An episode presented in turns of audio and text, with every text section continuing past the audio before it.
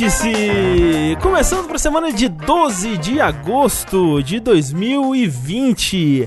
Agosto, é isso mesmo. Não é junho, não é maio, não é abril, não é fevereiro, como parece. Sim, eu sei, parece que é fevereiro. É agosto, 12 de agosto.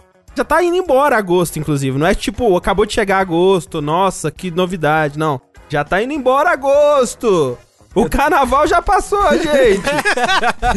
Pode começar o ano agora, hein? Estamos aqui esperando, hein? A qualquer momento. Não vai ter carnaval no que vem, hein? Fica atento. Não, Rafa, não existe ano mais. Ano, o que, que é ano? Ano. Não se reconhece som mais. Não existe. Mas sejam bem-vindos a este que é o seu podcast semanal sobre Fall Guys, né? Estamos aqui há já muitos anos falando sobre Fall Guys, há 254 episódios falando sobre esse jogo maravilhoso que tá aí, né, alegrando os corações da juventude há tanto tempo. E, né, estamos tentando sempre atingir a vitória. E também eu queria deixar aproveitar esse episódio especial e mandar um abraço aí pro Heitor de Paola. Eita. Vai ver um médico, rapaz. Tá complicado, tá difícil. É. Às vezes o vício é, ele representa um outro mal na sua vida. Eu achei que ele tinha comido presunto. Eu ia falar assim, ó quem fala, mas do jogabilidade, o Sushi é uma das poucas pessoas que pode mandar os outros ir no médico. Porque ele vai no médico às vezes. Ele foi às vezes, né? Às vezes, às É. vezes. Mas o Olha, Rafa é o que mais vai, na verdade. É, assim, o Rafa é, como é vai. mas eu não queria não, viu? Mas quando, mas quando você pensa na quantidade de vezes que o sushi foi no médico e isso é um parâmetro de, de coisa boa, você sabe que o resto da jogabilidade não tá, né? Não, ó, eu com certeza sou o que mais vou no médico. É, é mas verdade. eu tenho plano de saúde, então vai ver que é isso. Mas, por exemplo, estou aqui com ele, a pessoa, a segunda pessoa que mais vai no médico de jogabilidade, que é Eduardo Sushi, Oi. Que ganhou uma prova que era um leilão de board game. Tinha que todo mundo, 60 pessoas correr pra um leilão de board game, ele foi lá e ganhou. Eu queria mandar um abraço pro nosso ouvinte. Acho que é Yuri. É Yuri? Tá, é, pá, é- Agora A é. gente tem agora um é. ouvinte chamado Yuri. Gente. é possível que tenha é um alguém ouvinte chamado de Yuri. longa data já. É o Yuri Gnu. Caralho, eu falei Yuri é Rui. Rui. Pô, Tá lá, quase, porra. É. Peraí, peraí, é o Rui LG no Twitter? Deixa eu conferir. Alguma coisa assim? É. Caralho, olha só, então eu tenho que falar toda vez, toda vez que essa pessoa aparece, Uhum. eu tenho que dizer que essa pessoa, eu não sei como, de alguma forma ela ainda acompanha a gente, É. Faz mas muito essa, tempo. essa pessoa é provavelmente o segundo ouvinte do Downloading. Tirando, tipo, a- amigos e, e pessoas e tal assim. Provavelmente Caralho. essa pessoa é a segunda pessoa que, tipo, não, não foi alguém que a gente, tipo, foi alguém orgânico que veio e começou que não é a café com leite, assim. Exatamente, Aham. que não é tipo, ah, um vem aqui amigo. Que a gente anunciou em alguma comunidade do Orkut e tal. As duas primeiras pessoas, a primeira pessoa que comentou no, no download era uma pessoa com nick de cadeira negra. Sim, lembro do cadeira É, negra. a segunda pessoa foi esse Rui. Por algum motivo, ele tá aí até hoje. Não só isso, eu queria mandar um, um beijo pro Rui, porque eu tava procurando um board game que tava foda, porque não existe mais print no Brasil. Trazer de fora é impossível, porque é uma caixa grande, pesado, o jogo já é caro pra cacete lá fora. Chorei no Twitter e ele apareceu, ô, tô tem esse jogo aí, tô vendendo. E vendeu por um preço honesto que não foi a facada que o pessoal da Ludopedia faz. O pessoal do leilão lá mete a faca desgraçada. Então, um beijo, Rui. Vendeu hoje e veio aqui trazer o jogo. Caralho, incrível. Você Porra! encontrou o Rui? Você viu Encontrei. ele? Caralho, eu Encontrei. nunca vi o Rui. Encontrei o Rui. É um rapaz bem apessoado. Burlou a quarentena. Ele, eu não sei. Eu falei, não, cara, manda o motoboy aí buscar o jogo. Ele, não, não, deixa que eu levo aí. Aí ele trouxe, a gente encontrou na portaria, não pôde dar, cumprimentar o rapaz direito, porque, né, Ah. quarentena, essas coisas tudo. Mas eu tô muito agradecido. Porra. Um dia a gente tá vai aí. jogar junto. Porque ele falou que nunca jogou o jogo. Porra. caramba. Ele comprou só pra você, na verdade. Tem que chamar o Rui, pagar um franguinho pra ele, jogar um Sim. board game Isso é verdade. quando acabar a quarentena. É que nem a pessoa que a gente comentou o caso dela no Linha Quente que saiu hoje. Ela jogou o long game, comprou Isso. o jogo muitos anos atrás pra poder hoje entregar. Escutem o Linha Quente que entrou no ar hoje. Mas, voltando pro funcionamento padrão do, do Vértice, nós temos aqui também Rafael Kina, Olá! que venceu a competição de agarrar rabo no Isso. Fall Guys. No caso, eu tive que agarrar o meu próprio rabo pra parar de sair cocô. né? É Essa competição que eu venci. Semana passada foi uma competição Ah, que bom que você venceu. Eu Fico feliz pela sua cinco, vitória. seis dias. É, pois é. Foi bem, bem complicado mesmo. Mas, quem também tá aí tentando vencer as competições da vida é Tengumaru. A gente tenta, né? Não conseguir é outra história, mas tentar a gente tenta. que vai participar aí da nova brincadeira da galera, que é a Covid Mania. Que entram 100 pessoas num, numa concessionária, não. Numa Uma agência da Caixa. concessionária, é, pode ser. Não, pode ser. que entra- entram 100 pessoas numa agência da Caixa Econômica Federal e uma delas tem Covid. Aham. Aí quando 99 tem Covid, aí a uma que sobrar, aí eles tiram de lá e ela ganha. E você quer que eu participe disso, é, é isso. Real demais, real você demais. deseja pra mim isso. No caso, a coroa que todo mundo tenta pegar ali no final é Covid. Eu vou repetir a minha pergunta. É, é, é- é isso que você deseja pra mim, então. Não, eu quero. Você ganhou a competição, você saiu. Então eu ganhei, eu ganhei Então o ele vírus, ganhou o então. corona, é isso que você quer, por É. repetindo. Ah, todo mundo vai morrer, gente. O, prefeito, tá bom. o presidente já falou isso aí. Tá Não importa. Obrigado. Então tá certo. É, por fim, é 100% livre de Covid, nós temos o André Campos, Sou eu. fechando a nossa mesa de hoje, que inaugurou e venceu um minigame inédito no Fall Guys, minigame feito especialmente pro público brasileiro, que é o quê? Dança da cadeira. Porra, aí, Campeão ó. de dança da cadeira no Fall Guys. Tá fazendo falta mesmo. Qual que era a graça da dança cadeira? Era... Ah, André. a Ah, dança da cadeira é tipo. É, é, é- é- o negócio é os héteros ficar se esfregando no outro. É, Cair um né, sentar toda- no colo do outro, entendeu? Isso. Essas brincadeiras, tudo tinha um, um, subtexto, né? A vida, André, tem um subtexto É foda, né, cara? Tipo, gatomia, né? Tipo, é foda. Gato, gato mia na cara. Quando eu fui, quando eu fui sacar a, mal- Gatomia. a malícia que existia no gatomia, né? Foda. Eu sempre, sempre me entregou duro mole. Me- Foi muito intrigante. Duro ou mole, que- qual que é esse? É, é o, é, o jo- é o jogo que quando você faz uns 60 anos pra cima, é sempre pra surpresa. Será que vai estar duro ou mole? A gente nunca sabe. É, gente, sejam bem-vindos a mais um episódio do Vértice, este que é o seu podcast semanal aqui no Jogabilidade falando sobre jogos e notícias. Esse, como é um episódio par, nós vamos falar sobre o que nós temos jogado é, ao longo da, da semana. E é bom lembrar sempre que a gente grava ao vivo às quartas-feiras, 8h30 da noite, no nosso canal da Twitch, twitch.tv jogabilidade. Então, se você tá escutando isso, a versão editada desse programa, né, que vira um podcast depois, você compareça semana que vem aqui na Twitch pra você fazer parte dessa essa, essa alegria que acontece aqui ao vivo, essa, essa brincadeira gostosa. E compareça também todos os outros dias da semana, porque nós fazemos streams todos os dias, quase todo dia da semana, pelo menos durante a, na- nos dias úteis, pelo menos. A gente faz streamings. Teoricamente, é um stream ali de tarde, um stream de noite, mas o tempo é convoluto, ele é elástico. E, e é isso, então a gente meio que faz no horário que der, mas tem stream todo dia no nosso canal da Twitch. De fato, contribuindo aí para a estatística de que todo mundo vai ser streamer até o final da quarentena, né? Então, estamos é nessa, né, continuando aí. É bom também lembrar que se você que está aqui agora com a gente assistindo ao vivo, é, o Vértice não é o único podcast que a gente produz, então se você procurar por jogabilidade aí no seu agregador de podcast ou num, num aplicativo tipo Spotify ou Deezer, você vai encontrar os nossos podcasts que não são apenas o Vértice, né? Tem o Dash, tem o Linha Quente, Fora da Caixa.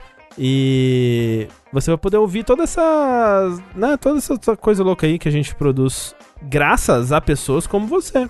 Você que está aí assistindo ouvindo, que vai lá mês após mês e contribui com valores a partir de um real por mês nas nossas campanhas do Patreon, do Padrinho, do PicPay, também com seu sub na Twitch. Se você quiser contribuir, acesse jogabilidade.de barra contribua, que lá você vai né, saber tudo sobre a campanha, como você pode contribuir e escolher onde é mais conveniente para você contribuir. Se você quiser ter acesso a recompensas a mais, né, tem os valores ali, você vai ter acesso a, por exemplo, o nosso grupo secreto do Discord, onde você vai poder escutar o nosso podcast bônus do DLC Cedilha. É sempre bom lembrar que sim, se você dá sub na Twitch, você também tem acesso ao grupo do Discord, né? Diariamente a gente recebe perguntas sobre isso. Então, eu imagino que tenha muitas pessoas que estão dando sub que ainda não entraram no Discord e não estão aproveitando essa bonança de conteúdo, né? Então faça aí o, o, o que precisa ser feito, que é linkar sua conta da Twitch com o seu Discord, você vai ter acesso a essa belezura toda. É a comunidade de Discord que mais cresce no Brasil. Literalmente todo dia cria-se um canal novo. Hoje mesmo criamos um canal de esportes e esportes tanto faz. É, A pessoa queria, queria discutir futebol, acho, sei lá. E como previsto, depois do nosso DLC Cedilha sobre tatuagens, as pessoas estão fludando com suas tatuagens o grupo de, do DLC Cedilha. em breve vamos ter que criar um grupo fotos de tatuagem. Então, eu tava pensando, e se a gente criasse, olha que loucura, Hum. a gente cria um que é DLC Cedilha e um que é DLC Cedilha Comentários. Isso. Pra por quê? comentar sobre o DLC Cedilha. Eu, eu, acho mais, eu acho mais fácil, Rafa, ficar o DL sugestões. É o isso. Com cedilha. É. Pode ser. DL Sim. É. sugestões. DL Pode ser. sugestões de temas, com C Pode ser. cedilha, exato. Pode ser. Porra, Pode uma ser. boa ideia. Mas enfim, esse não é o DLC cedilha, esse é o vértice, mas assim, de novo, nosso profundo, mais profundo agradecimento a todos vocês que tornam isso possível. Pessoas como o André da Luz, que é a minha versão, só que, que veio da luz. Não, não, vou, André, você agora já é o da luz. Entendi. É, você é iluminado agora, André. É. E Droga. tem o outro André, que é o André Freitas. Esse talvez não seja tão da luz assim. Talvez não. Tem o Jever Santos, só catolicismo hoje. Né? Esse não é Pô. aquele personagem do, do Os Miseráveis? O Javé. E o Rafael Santana, fechando nossa, nossa, é, é, o nosso quadrangular é, sagrado de hoje. Incrível. Muito obrigado a vocês, muito obrigado a todo mundo que faz essa, essa brincadeira rolar aqui há mais de 5 anos, Ai! eu acho. Ou quase 5 anos. Em breve. Eu acho Não. que mais de cinco, André. An- André, eu tava pensando. Hum, penso. Eu entrei no jogabilidade Hum. final 2012. É, isso é verdade, né? Vai fazer oito anos que eu tô aqui. Eu vou chorar, assistir. Chorar porque você tá fazendo isso muito ate- há muito tempo. Não, eu ch- chorar porque eu estou. Eu, eu fiz você fazer isso por muito tempo. Vai chorar de, que vai- de emoção por ter um companheiro tão maravilhoso dividindo É isso. não só, não só o trabalho, mas o Uma lar cama. em que ele É mora. isso. É isso. Mas eu não quis dizer isso de maneira ruim, não. Eu amo estar aqui. Não me arrependo por um segundo de- das minhas decisões. Eu só queria dizer que faz tempo, né, que eu Faz tô tempo. aqui. Quem dirá você desde o download. É O André passou lá, metade da vida dele Ah, não fala isso não, Sushi. gritando pro vazio. Não fala isso não, Sushi. Não, não, não quero. Eu sinceramente não quero pensar sobre isso agora, não, Sushi. É, vamos lá, videogame, foca, foca, jogos, Foco, videogames. É, gente, vamos lá então falar sobre o que a gente tem jogado dessa, nesses últimos dias aí. Eu queria aproveitar então pra começar. Eu queria falar de um jogo que eu descobri ontem. Eu vi algumas pessoas comentando sobre no, no Twitter. E eu decidi jogar, decidi experimentar, ver de qual é que era. É um jogo brasileiro. Ele tá disponível no itch.io, né? itch.io, itch.io, não sei como é que as pessoas falam. Lá você é daquele, naquele esquema de escolha quanto você quer pagar, né? Você pode pagar a partir de um dólar, é, então por cinco reais hoje em dia. Que é um preço, né? Porra, super, super em conta aí. E o nome do jogo é Bem Feito. Veja você. É trato feito. Trato feito isso. Que é um jogo feito por uma pessoa só. Ele é. O jogo ele, ele é bem simples assim, né? Você é um menininho chamado Reginaldo. Você mora numa casinha, numa fazendinha assim, com uma hortinha, né? E tudo mais. E, e você tem que cuidar da, da, sua, da sua casa, né? E cuidar da sua fazendinha e tal. É. através de interações bem simples, né? Então você tem. Ah, você acorda e tem na sua geladeira uma série de, de tarefas pra você fazer, tipo, ah, limpa o, o- limpa a casa, leva o lixo pra fora e tal. E é basicamente, ah, você pega a vassoura, vai lá, clica no lixo no, no lixo no chão e limpa ele, leva o lixo pra fora, coloca no, no- na lata e tal. Depois tem, ah, tipo, rega as plantinhas, né? Você pega o regador, enche de água e tal. Interações bem simples assim. A pegada do jogo é que você recebe essas instruções e quando você vai olhar a lista de instruções, desde o começo sempre tem uma instrução assim que a, a letra dela tá meio tremida assim, e é uma instrução meio esquisita, né? E você pode fazer essa todas as instruções, ou você pode decidir não, já fiz tudo que eu precisava fazer por hoje e agora eu vou dormir. E aí quando você dorme, você vai pro outro dia e no outro dia vai ter uma série de acontecimentos diferentes, uma série de tarefas diferentes pra você cumprir. E varia, né? Tipo, ah, hoje eu vou pescar, hoje eu vou cortar árvore pra pegar lenha, eu vou colher as maçãs, eu vou colher as plantinhas que eu reguei no outro dia e tal. E esse tipo de coisa. A partir do segundo dia também vai começar a receber visitantes, né? Personagens que vão ver as coisas que você tá fazendo, tipo, ah, você regou suas plantinhas, então nasceu uns pimentões bonitos, né? Então alguém chega e fala, nossa, eu vi seus pimentões, eles são muito bonitos, né? Eu gosto muito de, de plantinhas, eu queria passear pela sua horta. E aí você vai e leva essa, essa pessoa pra passear e tal, e, e mostrar as coisas e fazer atividades. Só que aí essas, essas instruções, né, elas vão ficando cada vez mais esquisitas, né? E se você for começar a cumprir todas essas instruções que estão chegando, chega num momento que você começa a matar esses amiguinhos, né? Que Eita. aparecem na sua na sua fazendinha, né? Por exemplo, o primeiro convidado que chega é um bichinho de, de fogo, né? E, e aí fala que odeia água e tal. E aí uma das instruções, e é sempre escrito de um, de um jeito meio que tipo, Ah, que bonitinho, que inocente, né? Que é assim, leve. Eu esqueci o nome, acho que é Gertrudes ou uma coisa assim. É leve Gertrudes pra passear no lago, né? E aí você leva Gertrudes e empurra a Gertrudes no lago e ela morre, né? E aí fica uma poça de sangue onde Gertrudes morreu no lago. Caralho. A instrução não era empurrar ela no Não lago. era, não É. era. Então, tipo, é, mas é, é uma coisa que me lembra um pouco Undertale ou outros jogos que brincam com isso, que é. Ok, eu tô seguindo, né, as coisas que um jogo me mandaria fazer normalmente, e opa, deu um negócio ruim aqui. Será que eu vou continuar nesse caminho de ruindade ou será que eu vou, sei lá, talvez reiniciar o jogo e tentar fazer melhor da próxima? Será que eu vou me chafurdar nessa, nessa, nessas trevas e, e tal? É, a instrução vem de onde? Da geladeira, especificamente. Quando você acorda, fica uma, uma série de, de instruções do que você tem que fazer naquele dia na geladeira. E aí. Mas, mas você não sabe quem coloca lá. Não. Assim, eventualmente o jogo Ok, explora ok, ok, isso. ok, ok. O lance é que essas instruções, elas podem ser seguidas ou não. Então cabe a você decidir meio que qual rumo você quer tomar, apesar de que, né, é aquela coisa, o jogo ele tá, ele tá me dando coisas pra fazer, coisas pra interagir com ele, e de repente é meio surpreendente como que essas coisas se manifestam de fato é, no jogo. Às vezes não era exatamente como você achou que seria. Então, é interessante, assim, é um jogo super curtinho, ele tem seis dias de, de, de atividades, né? E depois ele conclui com, dependendo da- da- das suas atitudes. Ele faz coisas que eu já vi sendo feitas em outros jogos, né? Tipo Undertale, ou tipo outros jogos de terror que. Eu não quero, eu não quero dar spoiler do que exatamente que ele faz, mas eu já vi co- as coisas que ele faz aqui, eu já vi outros jogos fazendo. E talvez por isso elas não foram tão surpreendentes pra mim, porque eu já vi esses outros jogos fazendo. Mas é muito legal as coisas que ele faz, assim. Porque ele vai pra uma vibe meio terror, meio creepy, assim. Creepypasta. tal... É, exatamente. E a coisa mais legal, na verdade, que eu vi esse jogo fazer, que também não é super única, mas por ser um jogo brasileiro, tem um, um gostinho único, é que ele tem uma camada toda de, de creepypasta. Porque o jogo, ele é. Apesar dele ser 3D, né? Ele tem gráficos pixel art, assim, né? Aquele, aquela coisa da pixel art num plano 3D. E ele lembra uma coisa como se fosse um jogo de, de Game Boy, né? E toda a premissa do jogo é que ele. Você tá mexendo num computador que tem um emulador desse console meio que. é, as pessoas não lembram muito bem, né? Toda aquela pegada de creepypasta, assim. Que tinha esse console nos anos 90, que era o, o Jogaroto, tipo um Game Boy, assim, né? E aí tem o emulador do Jogaroto, que é o Garotron. E você, a pessoa tem um, um documento de texto que fala assim: Ah, eu, eu tava mexendo no meu computador, nos arquivos antigos aqui, e eu encontrei um, um emulador pra aquele jogo, né? E ninguém lembra daquele jogo. Eu tava tentando encontrar reportagens e tal. E uma série de documentos criptografados com senha, né? Assim, e você não sabe as senhas eh, inicialmente. E tem toda uma história que vai se revelando a partir do, de como você vai descobrindo essas senhas e liberando esses documentos.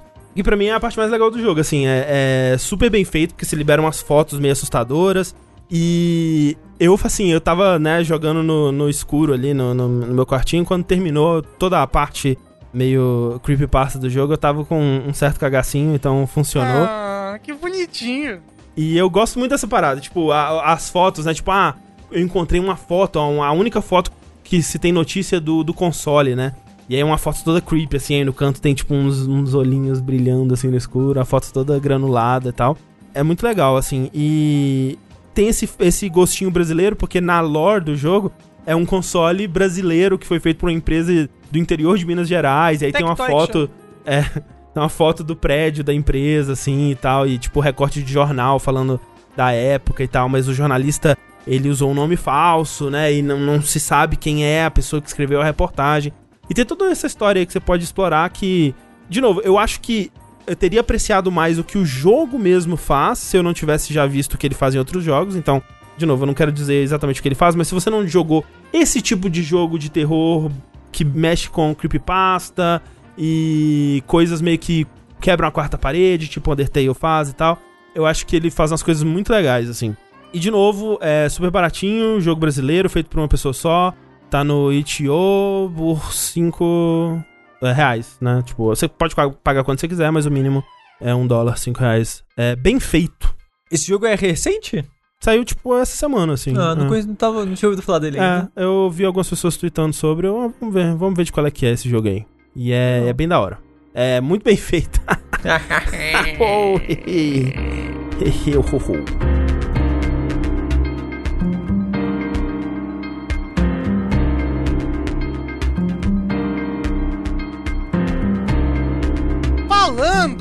em videogame, Hum, coisas que você joga, sei. eu quero falar daqui, eu queria trazer aqui pra gente o mais novo Battle Royale que não sai, não sai da boca da, da criançada, da juventude. Todo mundo só tá falando dele. Quando a gente abre Twitch, é só ele, Hum. é só ele mesmo. Eu tô falando de quem?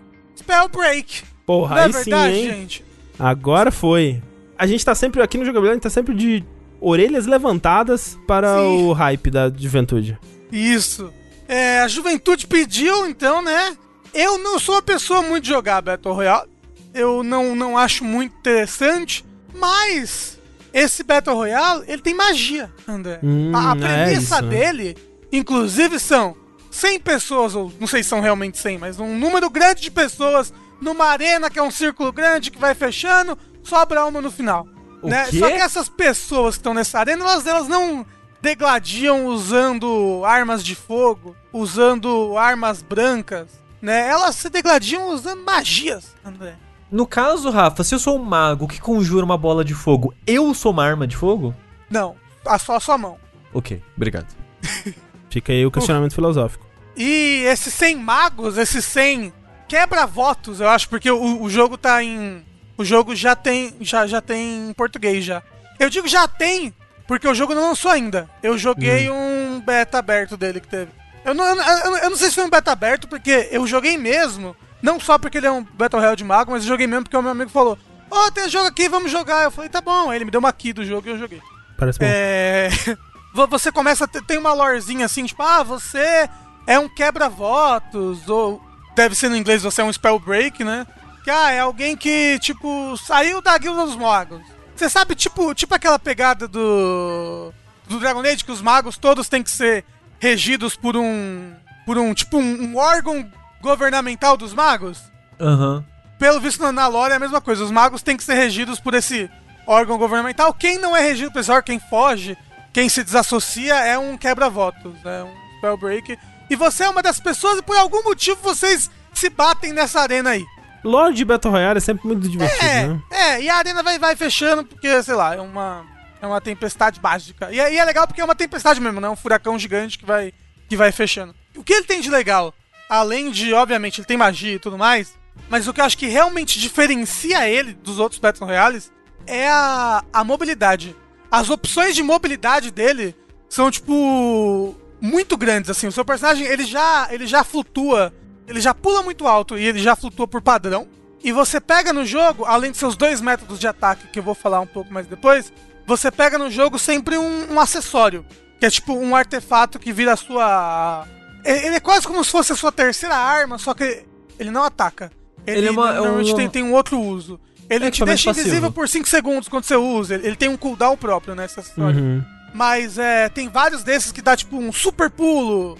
Ou então, tipo, te teletransporta lá pra longe. Uhum. Ou pra- um lugar que você escolhe. Ou te deixa voar super rápido Dragon Ball Z por, por 7 segundos, assim, tipo. Então, tipo, chega no, no final, assim, da batalha, que as pessoas já estão com os acessórios mais, né? Que pegou uns acessórios melhores, assim. Tipo, o pessoal tá tudo voando e jogando magia um no outro, louco. O que me faz pensar que esse jogo vai ser impossível de ser jogado no. no controle, sabe? Uhum. Porque você precisa de uma mira muito precisa pra acertar pessoas que estão voando pra lá e pra cá e atirando coisas e magias. Mas o- uma outra graça dele, que é muito legal, Tengu, é. é que quando você vai jogar, você escolhe uma skin do seu personagem, né? Que é tipo, ah, Fulano, Ciclano, Beltrano. Mas o que importa mesmo é que você escolhe uma classe do seu personagem. Que tem. Eu acho que por enquanto tem cinco classes. Que nada mais é do que a sua arma primária, a sua classe. Porque no jogo você tem uma arma primária, que é a classe que você escolhe, e uma arma secundária, que é tão forte quanto a sua arma primária, mas. Né? E cada uma dessas armas é, é uma manopla, porque você usa as magias de acordo com as manoplas. Uhum. Então, tipo, você, você escolhe, sei lá, o mago de gelo, você começa com uma manopla de gelo e você não pode tirar essa manopla de gelo. Ela é o seu tiro direito, por assim dizer. Né? E aí você tá andando pelo mapa, você acha, você acha uma outra manopla. Se for uma manopla igual a sua, vamos supor, uma de gelo, só que de raridade maior, aí você substitui. Uhum. Se não for, você bota na outra mão. E aí você pode te- dar os dois tiros, entendeu? O tiro do mouse direito e o tiro do mouse esquerdo. Uma é sempre a sua manopla principal, outra é outra manopla. E aí, se você acha uma outra manopla, vamos supor, você, você tinha de gelo, aí você achou uma, uma manopla de veneno. Aí você ficou com a de veneno. E os tiros, tipo, esses tiros da- das manoplas são, eles são do mesmo jeito? Não. E só muda o elemento ou eles são, tipo, tiros diferentes de fato? Não, são tiros Magias diferentes. diferentes, Por né? exemplo, a manopla, a manopla de gelo, o tiro dela é tipo uma sniper, assim, como se fosse um arco e flecha. Ele vai concentrando e fecha e atira bem longe. A manopla de terra, pra quem tá vendo o vídeo, é um projétil que só anda pelo chão. É tipo uma rachadura que vai andando no chão, assim, ela vai plá, plá, plá. Esse, esse, é, o, é o- é- esse é o projétil. A manopla de fogo, acho que é o projétil mais básico, é uma bola de fogo. A manopla de veneno são. Ela tira cinco projéteis de cada vez e eles vão tipo em arco, sabe? Então eles têm gravidade. Então dá pra Pode você crer. atirar pro alto, eles caírem. Tipo dá uma pra granada, assim, É, lança-granada. é tipo um lança-granada, só que são cinco e são bem rapidinhos. assim, Tchup, tchup, tchup. Chup. E, e o legal é que cada manopla vem com uma, uma magia né, da manopla. Então, tipo, você tem o tiro e a magia da manopla. A manopla de, de Poison, por exemplo, tem esse tiro que é o tchup, tchup, tchup. E aí o, a magia dela, você. Aí sim, você tipo, meio que faz um arco numa granada, aí você joga uma bola de Poison que explode numa. numa nuvem de Poison, entendeu? Uhum. Essas magias também têm o seu cooldown próprio. A manopla de terra, você pega e você joga uma, uma, uma bola assim de terra, por exemplo, um boulder que você pode mirar. Essa é a magia de terra, além do, do tiro, do tiro principal. Mas o mais legal disso tudo é que as coisas elas, elas interagem uma com a outra. A manopla de fogo, ela, ela faz uma, uma parede de fogo, né? Ela faz um firewall. Aí eu uso o firewall. E aí depois eu atiro a minha bola de pedra, que é a minha magia da, da manopla de pedra. Quando ela passa pelo firewall, ela vira uma bola de pedra incandescente. E aí, tipo, quando ela explode, ela explode muito maior. E, Entendi, entendi. é, a minha magia da, da manopla de Poison é, é essa fumaça de Poison. Se eu uso essa fumaça e depois eu uso a minha manopla de gelo nela, um tiro de gelo, congela. E aí vira tipo uma pedrona de Poison que você pode ficar usando de cover, você pode. Você pode subir em cima pra alcançar um lugar alto. É muito bom pra se proteger das coisas. O seu tiro de gelo, que eu falei que é tipo um tiro carregado, é quando ele passa perto do chão, ele deixa tipo um rastro de gelo, assim. Você pode surfar nesse rastro de gelo, por exemplo, conforme você vai andando. E, e depois de um tempo ele derrete e vira água. Se você atirar um tiro da, um tiro da manopla de raio, fica tipo tudo eletrificado aquele interessante. caminho. E, e isso, as coisas vão interagindo. Não só a sua magia interage com ela mesma, mas a- você interage com a magia das outras pessoas. Então, se alguém joga um negócio de poison em você, você Uhum. pode congelar e fazer aquilo virar uma pedra e ficar usando aquilo de cover. Você pode usar o rastro de água da pessoa pra jogar raio naquilo. Então, tipo, Nossa, Rafa, parece um inferno de balancear isso. Então, parece. Parece talvez por isso que ele tá há muito tempo em beta. Ah, só, são seis classes. Lembrando, eu tô lembrando aqui agora. isso, exato. E conforme você vai jogando, o que importa da sua classe principal, além de ser a manopla que você não pode trocar, é que você vai upando umas habilidades, né? E que deixam sua manopla principal um pouco mais forte. Eu vou dar o exemplo da de gelo porque é a que eu mais joguei. Então vai lá, eu, eu, eu tô jogando com a, com a manopla de gelo e, e uma outra qualquer que eu achei. Matei uma pessoa, plum, upei. Ou então achei um item raro, um item que tava caindo um negócio, abri um baú, upei. E você só upa no meio da batalha, sabe? Battle Royale. Quando você inicia, inicia uma outra batalha, você Sim, tá. Você tá no nível 0 de novo. Aí agora que eu tô no nível 1, eu desbloqueei uma habilidade que é quando eu miro com a minha manopla de gelo no ar, eu paro no ar. Hum, Então, por exemplo, eu posso estar voando, parar no ar, atirar e continuar, entendeu? Zeldinha. Isso, tipo Zeldinha, só que só eu fico lento, não o mundo todo ao meu redor, sabe? Então, tipo, é isso que importa mais de você escolher a sua classe principal, né? A manopla que você não consegue trocar e, e essas habilidades que, que vão upando. Você tentou vender esse jogo de uma maneira muito mágica e diferente, mas ele, ele, na verdade ele é um jogo de tiro onde você tem duas armas, onde cada uma tem um tiro secundário. É isso. E uma Ah, magia, é- uma habilidade. assim, eu, Então, um tiro secundário, a sua magia é um tiro secundário de uma arma que tem um cooldown nesse Não, tiro. mas assim, me parece já bem diferente pelo. Por exemplo, áreas que os poderes afetam, né? Tipo, tem um poder lá que ele é um tornado, né? E tal. E essa coisa de, tipo, criar um pedrão e usar de cover e tal. E, e a- essa, essa coisa das misturas, acho que já justifica o suficiente ele ter magia em vez de tiro, né? É, Eu acho que sim também. E além desse flavor da magia, como eu falei, eu acho que o que diferencia muito ele, no final das contas, quando você tá jogando dos outros Battle Royales, é a questão da mobilidade. Eu falei, ele é muito móvel e ele é muito 3D no final das contas, sabe? Tipo, normalmente no Battle Royale você tá Sim, muito sim. preso ao chão, né? Ele, Uhum. você tem pessoas voando pra lá e pra cá, teleportando e ficando invisível, tipo, é bem, é, é bem louco. Ele é um Battle Royale bem, bem interessante. Eu normalmente não gosto de Battle Royale. Eu te digo que se, se esse jogo não fosse Battle Royale, eu ia gostar mais, obviamente. Mas um Battle Royale, eu, tipo, me diverti pra caramba enquanto eu jogava ele. Eu só acho que ele é bem difícil, ele, ele tem, tipo, o skill ceiling dele é muito alto. Eu acho que quem for bom nesse jogo vai ser muito bom. E vai ser difícil de vencer essa pessoa, sabe? Mas sei lá, eu acho que é uma coisa de esperar e lançar pra gente poder ver, tipo, direito todo o potencial que ele pode alcançar. Que plataformas que são? Eu joguei no PC, mas eu acredito que ele vai lançar pra outras plataformas. Eu tô com um Sei. site dele aqui. Ó, ele vai lançar pra Epic, ele é da Epic, né? Tipo, exclusivo da Epic. É, ele vai lançar pra Nintendo, Switch, PlayStation, Xbox. Ah, Aí, vai ser, tudo. é free to play? Eu não sei se é free to play, porque ainda não lançou. Tem cara, tem cheirinho de free to play. É, tipo, aqui tá, entra no site, tipo, buy pack. Deve ser tipo um bagulho de você comprar um passe e ganhar coisa estética, não sei o quê. É, ó, porque, tipo assim, ó, o pack que tem aqui é Spellbreak Access mais Mage Pack Contacts. Né? Porque, como eu falei, você escolhe uma skin, que é uma- um personagem, antes da batalha. Então, tipo, tem lá uma, uma menininha ruiva de cabelo tal. Uhum, uhum. Só que, então, tipo, eu acho que você vai, talvez você vai comprar essas coisas é, estéticas. Me lembra um pouco um outro Battle Royale que teve uma vida curta, até onde eu sei, que é o Realm Royale, que é um Battle Royale com temática medieval, com espadinha, com arco, não sei o quê. Acho que não, eu não lembro se tinha magia, magia, mas ele tinha um saborzinho mais de coisa medieval, sabe? Uhum. Mas morreu rápido, eu acho. É, mas a- é, até no, no chat, quando o Rafa começou a falar desse jogo, alguém falou, ah, tipo, ah, então é um Ram Royale pior. Mas isso que o Rafa falou da, da interação das habilidades não tinha no nenhum Não, não. outro até, agora, onde que eu eu, sei, que eu não, conheço, né? É, eu não sei se o Realm Royale também tinha muita de verticalidade, pelo que eu me lembro de ver, eu É. nunca joguei, né? É, Mas eu Sim, lembro. sim. E essa interação é o que me chama mais atenção, assim, porque até mesmo isso que o Rafa falou da, da mobilidade ser bem diferente, você ter muita possibilidade. Um, eu fico meio triste que é Battle Royale, então você não vai poder escolher sua build, né? Você tem que encontrar Aham. ela no cenário e se virar com o que você tem. Mas. Ainda assim, por exemplo, um jogo que tem uma mobilidade louca é Fortnite. Tipo, você basicamente voa também se você Sim, sabe o que você tá fazendo, né? O que pra mim parece mais único nesse jogo é a parada das coisas interagirem e de você usar as habilidades do seu oponente contra ele, dependendo né, da situação e, de- e da, da sua habilidade.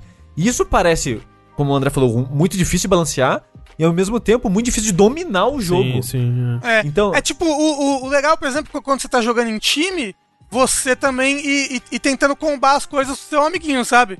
Tipo, ah, vai com tal classe que eu vou com tal classe, porque esse combo é bom, sabe? Eu, É, eu, eu vou com a classe de vento, você vai com a de raio, e a gente fica fazendo tempestade quando a gente encontra outra pessoa, alguma coisa assim. Parece muito, muito difícil vencer alguém que tá num, num trio, tipo, três pessoas que conhecem muito bem o jogo e estão, né, sintonizados pra usar as habilidades bem ali. em- É, então, como eu falei, o negócio desse jogo que eu acho que pode ser um detrimento dele é o skill ceiling. Ele tem um, um, um skill ceiling muito alto. Como eu não sou o melhor jogador, eu fiquei vendo várias pessoas jogando, assim, tipo, pra ver qual é que era, como é que elas jogavam. E, tipo, o pessoal.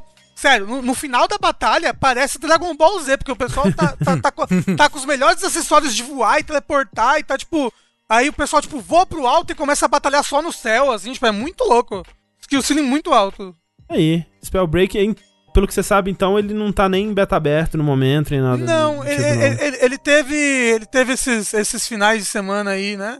Só que, como eu falei, eu, eu tive que acionar uma key na Uhum. Epic pra acessar ele. Então, tipo, não era aberto o beta. Sei, mas eu sei. acho que ele tá programado pra lançar esse ano, mas, né? Vamos ver isso aí. Nunca Vamos sabe. ver e sair. Beleza, Spellbreak. Aí ele se torna o maior sucesso da história desbancando Fortnite. nunca se Isso sabe, né? nunca sabe. No- É. no- exatamente. Você lembra Ah. quando Fortnite era uma piada? Essa é, É. a verdade. Ah, olha só. Não, não, eu tô vendo aqui, ó. Ele vai lançar free to play pra PC, PS4, Xbox e Switch em 2020.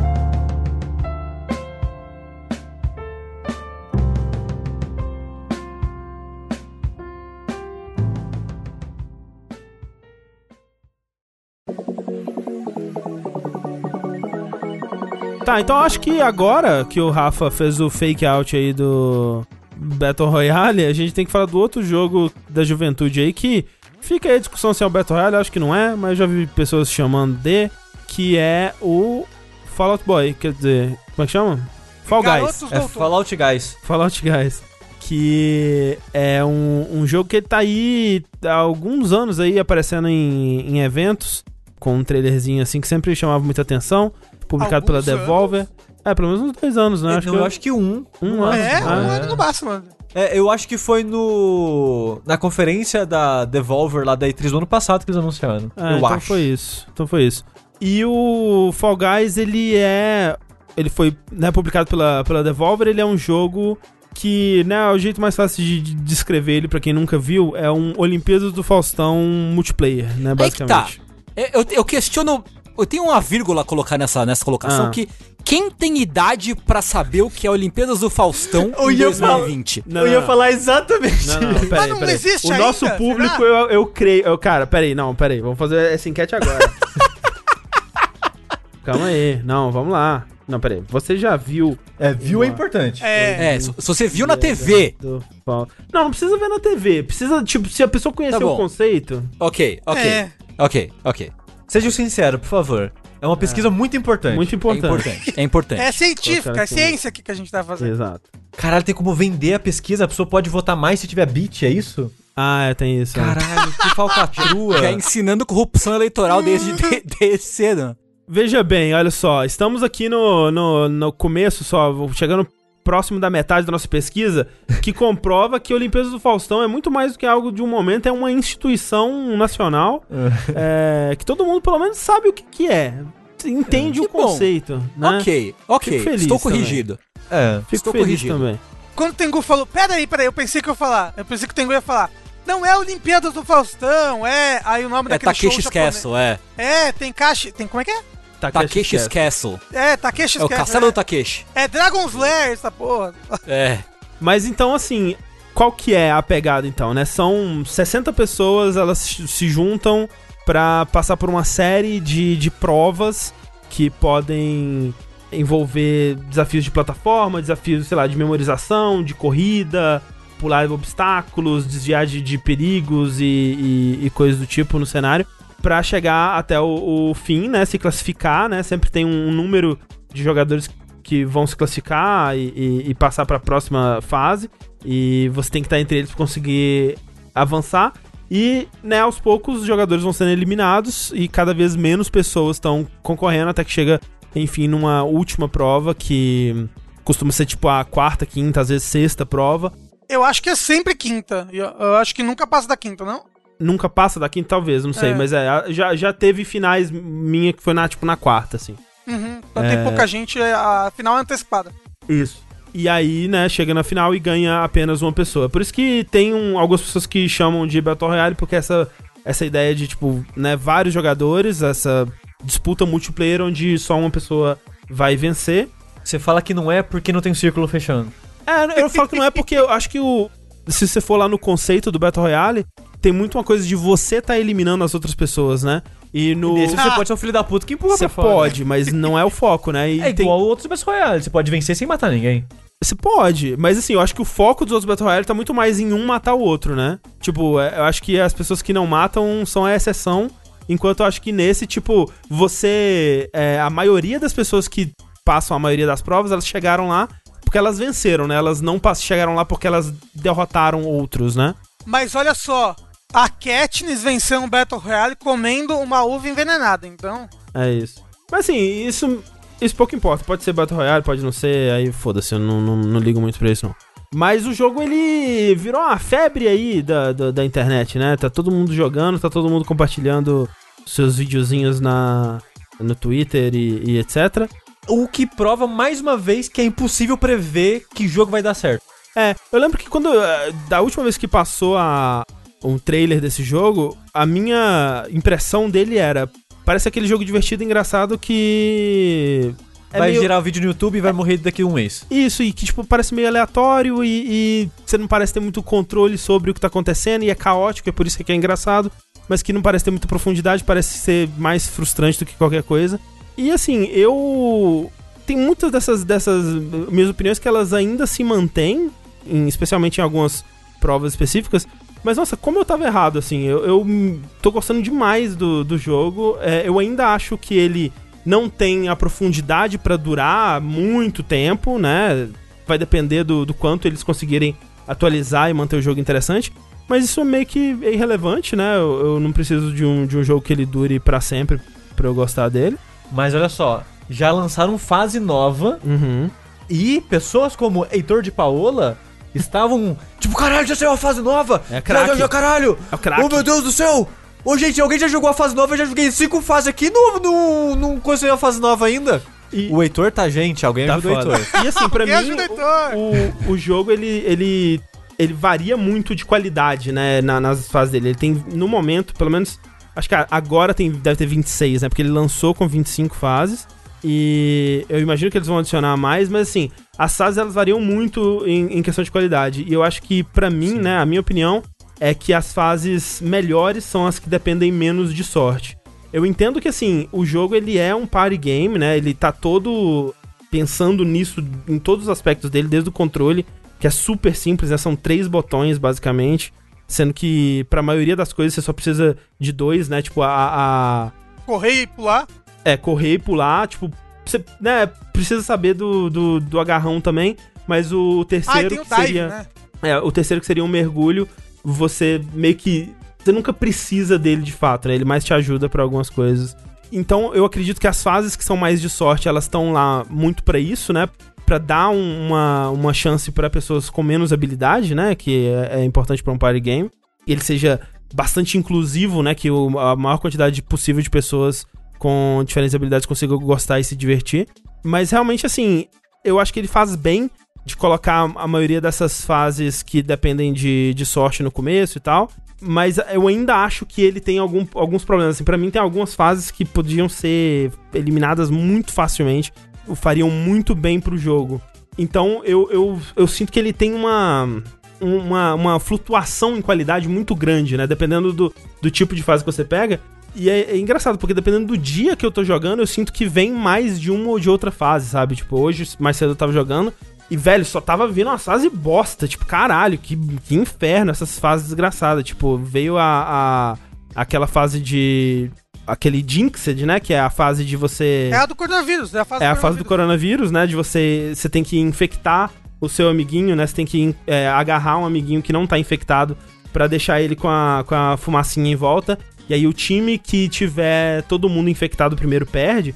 Essa fase é horrível, porque assim, se você não começa infectado, você não tem o que fazer. Tipo, você tem que Se esconder. se esconder. Tipo, você não, se seu time tá perdendo, você não pode ajudar em nada.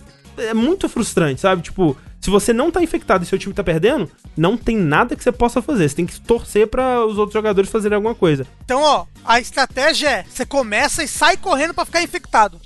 Você já sai pegando Não. todo mundo. É, o pior, o Rafa, a pior pessoa do time. e aí, fa- fases de, de. As, as de time são muito problemáticas, assim, né? Não, é, todas as de time eu odiei. Você jogou? Joguei umas 10 vezes assim e eu detestei todas de time. Todas, todas. Sem É. ah, não, assim. porque é foda. É, todo jogo que você, que você tem que depender das outras pessoas, você percebe o quanto o ser humano é burro. É, mas por exemplo, eu acho que a, a do, a do futebol, por exemplo, que é, né, cai as duas bolas lá, tem os times tem que fazer gol, né, um, um time no outro. É o Lucio Ball, o Rocket League. É tipo um futebol, um Rocket League sem carro, que no Isso. caso é futebol. É, eu acho ela, Futebol. eu acho ela bem boa, na verdade, assim. Eu acho que ela, ela é talvez a única de time que eu realmente gosto, porque ela te dá a opção de fazer coisas diferentes pra poder ajudar o seu time. A dos ovos, por exemplo, eu tô aprendendo a gostar dela porque ela também te dá um pouco disso. Ela sofre um pouco com a física do jogo. É, de- nossa, como eu odeio a física desse jogo. Eu odeio o personagem ele ser uma bag estambanado, qualquer coisa que você faz ele cai e fica rolando no chão, Sim. aí não levanta, aí você quer pegar alguma coisa ele não pega a porra do negócio que você quer. É, um- um- um- uma coisa que tem nesse jogo, du- duas coisas na verdade. Que no PS4 parece que ele tá pior do que no PC em questão Uhum. de tipo, de você quer agarrar alguma coisa e não agarra, esse tipo de, de probleminhas tá tendo mais no PS4. É de lag, né? É, de lag, desse tipo de coisa. É, no nossa, geral. o pulo, eu só joguei no PS4, então eu vou dizer que é por culpa do lag. O pulo é muito ruim no PS4. Você sente que tem um mini delayzinho? Então, eu acho que. Eu, eu não joguei no PC, mas o. o- porque o, o lance do, do agarrão é que você sente que é lag, porque assim, de vez em quando você consegue pegar, de vez em quando não. De vez em quando alguém te pega fora, de fora da tela. Você não tá vendo, a pessoa te agarrou e pegou seu rabo, né? É foda quando alguém de fora da tela pega o seu rabo. E, Isso. e o pulo não. O pulo eu sinto que é intencional porque é um delay que eu consegui me acostumar com ele, sabe? E tem um delay de fato, mas me parece ser intencional. Será que tem? Porque olha só, eu joguei no PC e a segunda partida que eu joguei eu ganhei porque eu achava, tipo, pulo tá top, assim, tipo. É, eu acho qualquer coisa que precisava de habilidade, É, qualquer nossa, coisa, não. pulava de boa. Tipo, eu, eu tinha medo quando eu via. E eu vi nessa coisa do personagem ele ser uma. Essa coisinha meio que de física, assim, onde, tipo, impactos podem afetar ele. Eu pensei que ele controlaria, tipo, Gang Beasts, assim. Que é um jogo que ele ativamente não quer que você tenha um, bom controle sobre o seu personagem. E o, o Fall Guys eu senti que ele. Ele tem um pouquinho disso. Porque realmente tem momentos onde você tá indo bem e aí física acontece. Tipo, ops, ok, agora eu tenho que esperar o meu personagem parar de ser afetado pela física pra eu poder voltar a fazer qualquer coisa. E acontece. Ah, então, e a segunda coisa que eu ia falar. Quando você pula e outra pessoa pula e bate em você, aí você, você entra em ragdoll, né? Então Exato. você cai e você fica... "Ugh". Então eu acho que esse negócio de lag deve ser pior no PS4, porque às vezes você pula e você bate em uma outra pessoa que você nem viu, uma pessoa que pulou que talvez seja meio distante. Mas o negócio é também pular, não, não, não- não é muito aconselhável você ficar fazendo tipo bunny hop nesse jogo, sabe? Aham, Ficar sim. é. pulando assim, direto pra- até porque você anda muito mais lerdo se você fica andando pulando. É, o pulo, o pulo ele é. Ele, ele se- fica meio que tipo. Ok, eu vou, vou, vou confiar no pulo e você logo aprende que você não pode confiar no pulo. Porque você realmente, tipo, acontece muito de você pular, achar que vai cair de pé e você tropeça, É. né? Tipo, o que eu ia falar do pulo é que a segunda, que nem o Rafa, a segunda vez que eu joguei, eu já cheguei na última fase, que pra mim foi aquela do chão que vai sumindo. Aham. Ah, melhor, é a melhor. É uma das melhor fase melhores do jogo todo. É. E eu pensei, eu vou pulando, porque como o Rafa falou, o seu pulo é mais devagar do que você andando. Então se eu for pulando de hexágono em hexágono, eu gasto o hexágono mais devagar, eu Uhum, consigo ficar mais tempo aqui. E eu tentei, e eu já tinha sentido que tinha meio um certo lag no pulo. Só que eu tava tentando, tipo, criar um ritmo de pulo, sabe? Tipo, tan, Uhum. tan, tan, tan. E impossível. Eu ficava Sério? fazendo isso, e do nada, o chão, sei lá, subia antes de eu, antes de eu pular. É, talvez Ou tava eu não com. pulava a distância que eu achava que eu ia pular. Sim. Talvez tava com lag mesmo aí. Porque, tipo, eu faço isso bastante nessa fase e eu, eu consigo é, ter bastante consistência nela. É, tipo, essa fase eu, eu consigo ser super preciso em questão de pulo, de pular pra hexágono, tá lá, uma puta que pariu, depois É. pular pra outro, dando peixinho, sabe? É, caramba, não quero jogar jogo no PS4. É, essa fase foi a que me fez, tipo, ficar assim com o pulo. Porque antes eu tava, tipo, ah, a física do jogo é toda meio estranha, mas o pulo, ele normalmente não é tão vital assim. De certa forma, nem, nem pra essa, né? Uhum. Sim. Mas ele é meio que uma estratégia. Sim, sim. E eu senti que a minha estratégia, pra essa, ela não funcionou porque o pulo, naquele momento, não tava funcionando direito, sabe? Sim, sim. A fase que eu, que eu senti dificuldade mais no pulo é aquela que a, que a meleca vai subindo assim, você tem que subir uma ladeirinha e tal. Porra, minha essa- segunda fase favorita. É, o- é Caralho. o que, porra, eu, eu tô com o Rafa então, porque assim, essa é a minha fase favorita e eu acho que a segunda é a da, da, da, da abelha lá. Detesto essa fase, acho ela um horror. E, tipo, no fundo, assim, eu não, eu não gostei do jogo de modo geral, assim, eu achei bem chato. É, mas essa, tipo, eu não, eu não consigo dar os pulos. Tipo, eu não, não consigo dar os pulos em lugar nenhum, eu só caio e morro. Sim. Eu acho que eu nunca cheguei. Eu, eu cheguei no máximo, acho que na quarta é, rodada, no máximo. E, tipo, acho que normalmente eu morro na segunda ou algo assim. Tipo. E sei lá, eu cansei rápido do jogo, então meio que Uhum. não, não me interessei em continuar. É. in- investir mais nele pra aprender. Ah, ok, tem que. Na, na fase aqui, é- o caminho melhor é fazer tal. Sim. Funciona desse jeito. Tipo, eu não senti. Me senti compelido a aprender o jogo de fato, assim. Eu É. me cansei rápido dele. O lance desse jogo pra mim é que ele tem muito de sorte, ele tem muito de coisas imprevisíveis que pode acontecer com você e zoar o seu jogo. Seja um jogador te fuder, seja o lag te atrapalhar, seja o- a física acontecer, né? Tipo, do nada, opa, meu personagem foi acometido por física. Isso tudo pode acontecer e, e tem um, um elemento de sorte que já tá embutido por design também, né? Além de todos esses que às vezes são meio imprevisíveis. Mas o que me surpreendeu foi o quanto que ele tem, sim, é, lugar pra habilidade, né? E melhorar, assim. É, eu realmente não esperava que ele fosse ter esse teto de habilidade alto. Eu não acho que é super alto, mas ele existe, né? E isso é o que tá me mantendo no jogo, porque realmente, tipo, a quanto mais eu jogo, mais eu fico melhor, mais eu pego a- as, as nuances de cada fase. E mesmo nas fases que dependem mais de sorte, tipo, uma fase que eu odeio é aquela da, das portas, que é tipo a Olimpíada do Faustão mesmo, né? Ah, é, tem- é, ó, é legal, vai. É Não, essa é bom. horrível, Rafa. Ah, Porque, você tipo. vê um, um mar de pessoas batendo numa porta falsa, assim. É Então, é horrível porque, tipo, é, é se você tá na frente é sorte, você não sabe qual das portas vai estar Aham. aberta ou não, não tem nenhum indicativo. Não e é se você sorte, tá é atrás, e se você tá atrás, é física. Tipo, vai estar tanta gente que você só vai conseguir passar se a física do, do jogo for favorável pra você. Mas deixa eu falar. É. Acometido por física é uma coisa muito boa. Obrigado, André, por ter trazido essa expressão pra mim. É isso. Ai, que que a sua avó morreu do que? Ah, ela foi acometida por física, a bicha caiu da escada. É isso. Então, então, assim, tipo, tem é, fases que dependem é, muito de sorte. Por exemplo. é, qual mais depende de sorte? Aquela que os tiles vão sumindo, assim.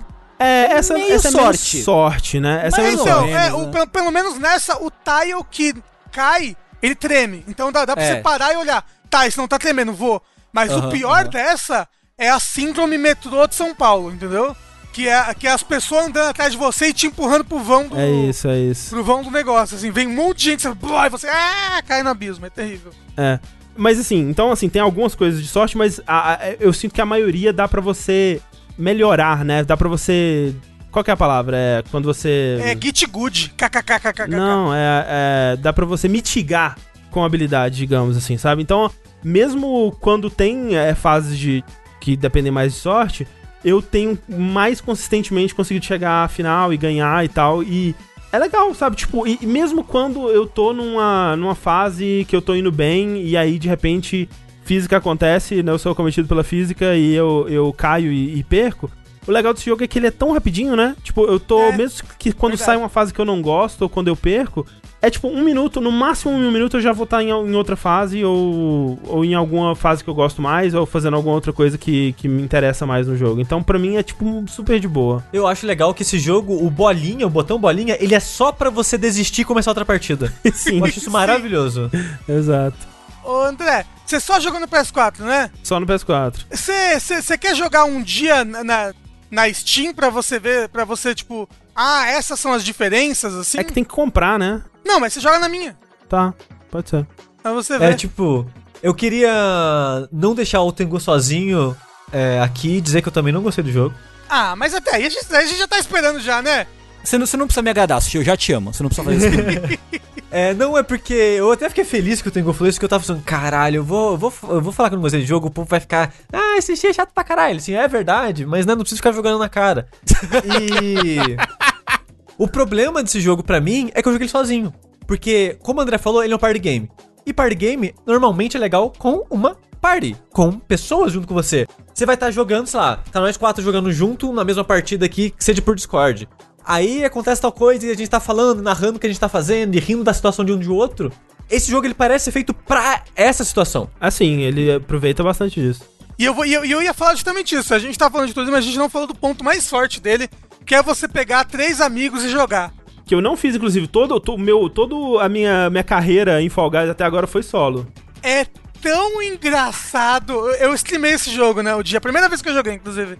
Eu esse jogo e joguei com o Yoshi, o Pelux, inclusive com o Totoro, que entrou na live pra jogar. Ah, não, eu vi gente. vários, vários clipes dessa, dessa live, E, bom. tipo, foi tão engraçado as coisas que iam acontecendo, foi tão divertido, tipo. Caramba, eu, eu, eu acho que Deus me deu cinco dias de sofrimento depois pra me pagar o karma do dia que eu me diverti jogando esse jogo na terça-feira, viu? É, tipo, eu ainda quero, né? A gente tá pla- planejando aí é, juntar nós quatro fazer uma live jogando todo mundo. Porque, sim, eu quero, eu quero ter a experiência do multiplayer também, né? Porque, tipo, na, no geral, né, a maioria das fases são solo. Mas quando tem time, né? o- se você monta um grupinho antes, ele tenta te colocar no Ele mesmo sempre time, é coloca. isso? Ele sempre coloca no mesmo. Sempre então, tipo, mesmo? então você consegue fazer estratégias melhores no de time, tipo futebol, dá pra fazer boas estratégias, ou, ou até mesmo né, ne- nesse, por exemplo, do, do coronavírus, você tem que Uhum. passar, você pode falar, eita, vi fulano escondido aqui, vamos atrás dele. Ó, Sim, tem um sim. do, do time lá. Agora, uma, uma- uma das coisas que eu acho que, que é triste, duas coisas tristes. É, primeiro, o bullying com o time amarelo, Tem que, isso? tipo, várias vezes que tem, tipo, quatro times, sabe? Aham. o time amarelo, sempre todo mundo vai em cima do time amarelo primeiro. E isso é um grande meme já, tipo. Ah, Ah, tem que eliminar vi. o time amarelo primeiro. O time amarelo é o pior, tem que ser Eu e aí, vi a tipo, conta do Fall Guys tweetando, mas eu não tinha entendido. Então vamos fazer o Ricardo criar outra coisa sem ele querer, que é vamos sempre fazer o time azul ganhar. Isso. Ajuda o time azul! Não, tem que ajudar o time vermelho, é, que é. a- Amem o comunismo. mas, então, tipo, sempre que tem um time amarelo e mais dois times uma amarela, sempre se fode. Isso é muito triste. Triste também é que no PC você não consegue mais ver o nome de ninguém por enquanto. É. Eles tiveram que tirar isso, você viu? Ah, é? Sim. É. Então, tipo, todo mundo no PC é tipo Fall Guy underline 5106, alguma Sim, coisa sim, entendeu? sim, sim. Porque ele pegava o nome da Steam da pessoa. e Ah, o nome tá. da Steam você pode mudar a qualquer momento. Sim. Então as pessoas, obviamente, estavam botando é, Coisas horríveis. Mensagens desagradáveis. mensagens desagradáveis, racismo, estavam botando um monte de coisa no nick. Porque o gamer, ele não merece um dia de alegria, na verdade. Não. Tipo, pega um jogo que é todo feliz e divertido Exato. e alegre, vamos brincar aqui e vamos ser horríveis. Por exemplo, as pessoas que ficam na, na faixinha pra você terminar a fase, te segura pra jogar pra fora. Mas assim, isso daí eu acho, acho válido. Acho válido. Porque assim, é muito fácil de você evitar esse tipo de coisa. Que aquele cara que, que caiu nesse agarrão. Mereceu. Mereceu ser derrubado. Mereceu ser derrubado.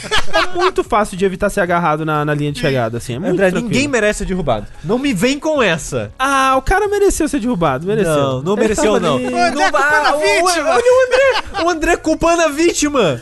Ele poderia ter evitado, ele foi dire... na direção do cara. Ele. É.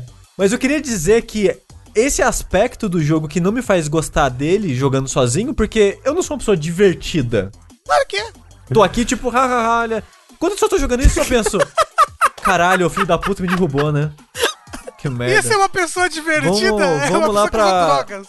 Vamos lá pra, pra, próxima, pra próxima tentativa, né? Aí. Eita, caralho, 60 pessoas batendo na porta fechada. Eita, cacete. Aí vamos lá, tentar outra porta. Eita, fechada também de novo. Ei, ah, perdi, né, gente? Porra. Vamos lá. Eita, é o futebol. Ó, o filho da puta, ninguém tá fazendo nada. Então, tipo, pra mim, esse é o meu sentimento jogando esse jogo. Mas então, assim, no futebol, o futebol é legal porque eu sou eu jogo sempre de goleiro. e eu sinto, que, eu sinto que eu tô ajudando muito o meu time. Eu, eu- cara, eu, sou- eu pego umas bolas incríveis ali. Eu Eu também. defendo muito, cara. É muito legal. É. Eu, eu acho que esse jogo ele tem como melhorar muito ainda, sabe? Eu realmente acho que tem algumas fases que podem sair fácil. Tipo, essa que tá passando agora, que é Horde the Balls, né? Tem três, o mapa dividido em três cores, aí você tem que ficar levando as bolas pra um lado pro outro. Que fase detestável. Como Não, é podia. péssima. Nossa, mas que desgraça essa fase, pelo amor de Deus. Quando aparece essa fase, eu quero morrer. Mas tudo bem, porque daqui a um minuto vai ter outra fase. Toda fase que tem cauda, tira isso. É, fase de cauda, tira a fase de cauda, sabe? Ah, O agarrado do jogo não é bom o suficiente pra você botar a fase Não, exato, exatamente. Não, não põe, cara, fase de agarrar a cauda como final, pelo amor de Deus, velho. Tem isso? Tipo, tem. E, e assim, já ganhei O PS4 é várias. pior porque as pessoas te agarram de fora da tela. É, já ganhei várias, mas é por causa disso. Porque, tipo, se você tá com a cauda, é, você tem que aproveitar da, da, da ruindade do, do agarrão da- dos outros. Você começa a gamificar o quão ruim é e você consegue fazer rotas pra ninguém pegar sua cauda. E pros outros jogadores, tipo, quando eu tô ganhando, eu sei o quão merda tá sendo a experiência pros outros jogadores. Porque eu já estive no lugar deles. E é uma merda. É horrível. Tipo, fases tipo a, a do Hexagon, né, que é a, a da colmeia, ou a Slime Climb, que é muito boa. Cara, a Slime Climb, pra mim, é a melhor fase do jogo. Podiam ter mais desse tipo. Mais desse tipo, tipo, coloca elas mais pra frente, mas coloca, tipo, fases que ela, ela até permite classificar, vamos dizer, 30 jogadores, mas, velho, Slime Climb é raro classificar 10. Tipo, de tão é difícil que ela porque é. o Slime Climb, tipo, tá lá. É, ah, os 20 primeiros que chegarem Isso. classificam. Aí, tipo, passam só 10. É tipo, Porque o 8, resto das pessoas 6. morreu no slime. Exato. Precisa É de mais bom. fases assim. Tipo, não precisa ser as primeiras. Pode colocar elas mais pro final. Mas, nossa, eu, eu acho que, tipo, esse jogo. Eu vi o, o Jeff do Japão falando que. Ah, então eles pegaram o Mario Party e tiraram o, o, o tabuleiro, né? E tem um quê disso, Eu sim. sei- eu- cara, eu queria dizer que foi exatamente isso que eu senti enquanto eu jogava. Tipo, nossa, esse aqui parece um Mario Party, que bizarro, né? Tipo, É um Mario Party sem tabuleiro. É, é, tipo, eu fico pensando, tipo, o quanto de dinheiro a Nintendo deixou de ganhar sem, tipo, de não ter lançado um Mario Party, pelo menos com mais focado nesse tipo de coisa, assim. Não ia vender pra caralho. tipo É. esse, esse jogo é muito Nintendo Vibes. A trilha é, É, é. totalmente copiada do Splatoon. do, do Splatoon. Splatoon. Sim. Aquilo é muito Splatoon. Não, cara, imagina esse jogo com personagem da Nintendo. Pô, Imagina. Nossa, cara, que loucura, velho. Como já diria o comentarista de internet, a Nintendo não quer ganhar dinheiro, né? Não quer. É, Nintendo, contrata esse homem. Contrata esse homem, Nintendo. Mas assim, eu acho que eles tem muitas boas ideias em Mario Party pra eles copiarem de, de, de fases, né? Coloca uma fase de carrinho, coloca umas fases mais diferentes. Uma- umas fases de navegar no barquinho, É. né? Tipo, tem muita coisa que esse jogo pode fazer pra colocar mais fases que dependam menos de sorte ou menos de mecânicas que não funcionam tão bem assim. Então eu, eu sinto que eles têm, eles têm como deixar esse jogo ainda melhor e deixar ele. Mantendo ainda a pegada acessível dele, né? Porque uma coisa Exato. que eu admiro muito nele é que ele é muito acessível no sentido de Sim. que ele é muito simples de jogar. Sim, sim. Tipo, é três botões que nem vocês falaram, você consegue jogar o jogo, sabe? Então, tipo, isso qualquer, sei lá, uma criança ou alguém que não tá acostumado com videogame Sim. pode pegar e se divertir com o jogo, sabe? Nesse, É. Com isso. E, tipo, dá pra você ficar melhor, dá pra você gamificar a física e essas coisas do jogo. Tipo, eu já vi alguém jogando, que eu acho que era até a Slam Climber, que era, tipo, vários bloquinhos pra você ir pulando de bloquinho em bloquinho. A pessoa ficava parada, esperava fazer uma montanha de gente e ele escalava a montanha pra subir no bloco. Sim. Então, é, tipo, Days Easy. então a pessoa ela jogava, tipo, devagarzinho, na moralzinha. Tipo, só esperando a, a muvuca e tentando se aproveitar. Ou às vezes, ele tava na frente, ele ficava de frente pro degrau que ele tinha que escalar. E, tipo, ele só dava um pulo sabendo que ia passar alguém embaixo e arremessar ele pra cima. então, tipo, as pessoas já estão acostumando com a física bizarra do jogo pra usar a- ao favor, sabe? Então, dá pra você ficar melhor nisso, aprendendo a, a lidar com a física do jogo. Mas, ao mesmo tempo, ele ainda assim é um jogo muito simples de aprender e jogar e, tá, se divertir. É, ele é sabe? tipo Soul Calibur. Qualquer pessoa pode chegar lá, pegar o Voldo, começar a esfregar os botões e, e- e conseguir se divertir com o Soul Calibur. Inclusive, é o único jeito de jogar com o Voldo é assim, né? Você sabe, É não isso. tem como de verdade. Ele, Exato. Ele, ele, ele vê o quanto, o quanto que tá esfregando o botão e ele faz as coisas. Agora, por exemplo, o, tem um pessoal, o- tipo o, o Grampo Bear, que é um, um streamer de, de Mario Maker, é um speedrunner de Mario, né? Que você estragou a vida dele. Isso, que eu estraguei a vida dele. Foi muito maravilhoso. Ai, foi tão delicioso. Melhor dia da minha vida. O que que aconteceu? Não, não sei do- disso que vocês estão falando. O, o Rafa segurou ele e não deixou ele ganhar. É, porque eu, eu vi, eu, eu vi que ele tava, ele, ele tava na mesma partida que eu. Aí eu falei, caralho, será que é o Grampo Bear, esse moço que eu assisto todas as vezes quando eu tô almoçando? Aí ele tava pra ganhar, aí eu segurei ele pra ele não pegar a coroa e o Yoshi pegou e ganhou. E aí depois eu fui ver, fui ver a reação dele na stream e é maravilhosa, é muito bom. Caraca, eu quero. Depois me manda o link se Por tiver. favor, por favor. Mas então, mas ele, por exemplo, ele tem várias estratégias pra lidar com física, com coisa pra escalar já, tipo, ah, quando você tá caindo, se você der um pulinho perto do chão, você levanta mais rápido. Não, na, naquela Seasol, né? Que é a do- dos balancinhos que vão. Uhum. Que as pessoas ficam desesperadas, as pessoas não conseguem passar aquela porra. As pessoas são tipo, muito burras, ninguém as pessoas são burras, é. uma balança, né? E eu me Gente, sinto- eu- eu sempre me sinto muito inteligente, porque eu, tipo, eu entendo. Eu, to- toda, eu, eu internalizei toda a física ali, ó, o Galaxy Brain. São assim. as crianças de 12 anos. Mas não sei. Mas assim, eu sou mais inteligente que as crianças de 12 anos. Por exemplo, na, na do King of the Mountain, né? Que é, costuma ser a última fase de pegar a coroa lá e tal. Tipo, tem muito de você se posicionar pra você ser empurrado pra frente pelos objetos do cenário, né? Tem muita coisa legal, assim, que você pode ir aprendendo nas fases. E ele tem muito, muito, muito mais profundidade do que eu achei que ele teria Sim, sim. vendo trailers, assim. É, tipo, eu não falo que ele é um jogo ruim, porque ele tem muitas coisas legais nele que eu olho e admiro. Tipo, caralho, como assim não teve um jogo assim até É, agora? É. Mas ele só não é muito pra mim, assim. Sim, sim. Talvez jogando em stream eu me divirta mais, mas sozinho Talvez. Não, não, não é pra mim mesmo, não. Uma coisa que eu queria que ele tivesse era alguns pequenos elementos randomizados em cada fase. Ah, sim, as fases. Tipo, algumas fases talvez que fossem mais procedurais, talvez. É isso, procedurais, tipo, tipo, tem aquela fase que são que você tá tipo num salsichão cortado em cinco e eles ficam rodando. Sim. Sabe, cada vez que você jogasse, esses salsichões poderiam ser de um pool de 10 salsichões dispostos Sei, de maneira sei. diferente, sabe? E não é? ou então, não, é o tipo, mesmo. Tem, tem, tem, tem aquelas fases que você vai andando do, do começo até o final, assim, tem várias, Aham. várias coisas. Podia estar rodando pra direções diferentes as coisas. Ou então ter, tipo, sei lá, dois blocos dentro dessa fase que sempre são, sei lá, puxados de uma. de um. É, de uma pool diferente de blocos. É, de uma Então, pool, de, sei lá, de cinco blocos, sei lá. eu, eu acho que ia, que ia ser legal pra, pra você, tipo, ter que reagir mais às coisas, sabe? Uhum. Toda vez que você jogasse, ia meio que ser uma primeira vez de várias coisas. Eu acho que ia ser, Sim, é. ia ser melhor pra replayability do jogo. Tem muita coisa que o jogo pode melhorar ainda e eu acho que eles estão. Tá sendo bonitinho até ver o estúdio reagindo, né, ao jogo, assim, porque teve muita coisa de, de, de- das pessoas putas no começo, né, porque não tava conseguindo jogar por causa de problema de, de servidor e tal. Ah, teve até review bomb porque o pessoal não tava conseguindo entrar dentro do jogo. Sim, sim. E agora eles estão meio que correndo atrás de otimizar, né? De, de corrigir bug, de, de adicionar mais conteúdo. Eu acho que vai ser muito importante se eles conseguirem é, adicionar conteúdo com frequência pro jogo. Eu, acho que, eu acho que eles vão, sim, porque tipo, eles já conseguiram agir rápido o suficiente pra, já, pra adicionar uma fase. Talvez uma fase que eles estavam planejando, planejando lançar tipo, duas semanas depois, não uma. Sim. Mas o sucesso foi tanto que, tipo, ó, vamos manter o momento vindo? Sim, eles têm que encher o cu de dinheiro. Eu acho que, assim, vem, esse jogo vendeu muito na Steam. É, 2 Sim. milhões de cópias já. É, então, porra. Espero que eles consigam investir bastante disso no jogo e melhorar. E... Eu acho que é um sucesso bem merecido pelo, pelo Sim. jogo. E eu acho que eles vão conseguir manter, manter a parada viva assim. É, tomara. Tipo, eu não sei se o Rafa vai saber, mas é, parece que a fase que eles adicionaram era uma fase que já tava no beta, né? Não sei, não sei. É, Ó, enfim. por exemplo, você tá vendo essa fase que tá passando aí agora, André?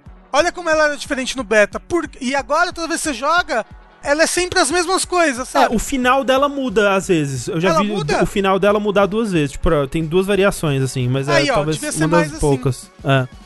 É, um, um último aspectozinho, desculpa ficar trazendo coisa, mas, gente, o quão infeliz, o quão perdedora a pessoa tem que ser pra ficar usando hacker nesse jogo. Ah, sim, é. Não, a pessoa não tem que ser muito infeliz, muito triste da vida. É, mas é, Nossa, né, dá é o- dó, é é, pena. é o ser humano, né? O ser humano, ele, Nossa. ele é isso aí. E perder ainda. Não, e perder, foi. Eu quero saber, eu não sei se o Tengu e o Sushi vão ter, porque eles não gostaram muito do jogo. Mas, Rafa, tirando então as duas que a gente já decidiu aqui, né, que são as melhores, que é a Slime Climb e a Hexagon, quais são as suas fases favoritas e as que você menos gosta? As minhas a minha, minha fase favorita é Hexagon, depois é Slime Climb, depois qualquer uma dessas fases que é do começo, que envolve bastante pulo e plataforma. De corrida, né? É, eu gosto muito delas corridas, também. essas são as minhas favoritas. Tipo aquela que tem o catavento, aquela que tem é, os tubinhos no começo que todo mundo cai. Isso, eu adoro, adoro essas fases, eu acho é, muito são divertido. muito legais mesmo. Agora, as que eu menos gosto, praticamente eu, eu desgosto de quase todas as de time, exceto talvez futebol, mas é qualquer fase de cauda e aquela fa... Nossa, eu odeio aquela fase do ovo. Nossa, como eu odeio aquela fase do ovo. Então, a do ovo, eu eu só não gosto dela agora, eu odiava. E eu só não gosto, tipo, eu continuo não gostando, mas menos, porque eu descobri como é que faz pra roubar ovo no, no, na, na- no ninho do, do inimigo. Porque eu não, eu não conseguia. Eu entrava dentro do ninho do inimigo e não conseguia pular com o ovo pra fora, era um inferno. É muito ruim.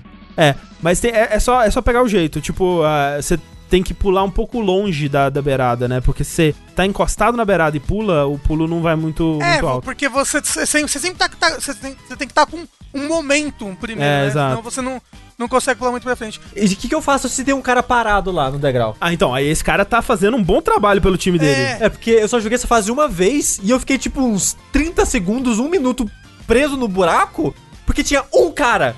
E ele ficava parado na minha É. frente e eu não conseguia sair. É geralmente isso que eu faço, inclusive. E eu sinto que eu tô ajudando meu time, então isso é legal. Tipo, essas fases de, de, de, de times, eu odeio aquela da, do Hordes, por exemplo, porque não tem o que fazer.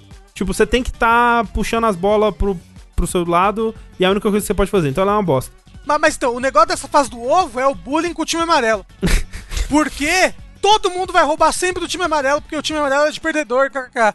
E aí, tipo, se você tá no time amarelo, fudeu. Você já dá B, já sai do jogo, vai todo mundo roubar o seu ovo e você sozinho não vai conseguir ficar defendendo aquele gato Caraca, será que isso é coisa do PC? Porque eu não. não- eu, tipo, já Talvez. saí como time amarelo e já ganhei várias vezes como time É a amarelo. cultura. Talvez seja coisa É a do PC. bullying. Mas ó, isso é uma coisa também que o Heitor falou, que ele, né, o, o nosso especialista aí brasileiro de, é, de Fall Guys, que ele jogou a maioria no PC, né, e aí ele foi pro PS4. Primeiro ele falou essa coisa do lag. E segundo ele falou que é muito mais fácil no, no PS4, as pessoas são piores. É porque é free to play, tá free to play não, tá no, na Plus, né? É, tá na Plus, né? É, talvez, não sei. É, tipo, tem, talvez tenha um. É que eu não sei se tem mais gente jogando no PS4 por causa disso. Talvez no PC ainda tenha mais, porque no PC vendeu 2 milhões, né? Então eu É, não sei. Eu, não sei, viu? Talvez tem mais de console- 2 milhões de pessoas com a Plus. Talvez tem. Quem tem console é mais criança? Não sei. Talvez. Talvez. As crianças estão jogando, é verdade. Talvez eu só consegui ganhar até hoje porque eu tô jogando contra criança. Talvez seja isso. O André é um adulto jogando futebol com as crianças. é isso. E eu tô lá, yeah, venci! Aí eu vou olhar e tipo. O Little são- time chorando ali no canto e o André pulando em cima dele. Falaram já de 8 milhões de downloads no PS4. Nossa, Caralho! então. Realmente, aí É não por tem isso como. que os servidores do PS4 não estão aguentando, né? É. Não, não, o jogo ele tá dando crash direto comigo. De, de fechar o jogo até. Comigo não aconteceu nenhuma vez, eu acho. O Red Robão perguntou se tem planos pra sair no consoles. Eles não disseram ainda, mas, pô, podia... nossa, seria muito massa isso pra Switch, né? Mas assim, esse jogo é a cara do Switch, nossa. Ah, E, ele, e ele, tipo, não tem um gráfico super bonito pra não poder não. ser. Assim, ele, eu acho ele muito bonito, mas é um gráfico mais simples, Então, né? assim. mas ele, ele é muito bonito em questão de arte e cor, principalmente, É, né? As cores sim. dele são muito boas, muito vibrantes, alegres. Sim, é Fall Guys. Eu tô curioso, curioso pra ver os próximos passos aí do estúdio, se eles vão conseguir manter. Na real, eu acho que não, ele não tem tanto mais gás pra continuar do jeito que ele tá. O que não é nenhum problema também, né? Tipo, muito, a maioria dos jogos eles não continuam como um fenômeno pra sempre, mas se eles conseguirem manter uma, uma base, né, atualizando sempre e servindo esse- essa galera que é, são suas mais hardcore por, por muito tempo aí, espero que dê certo.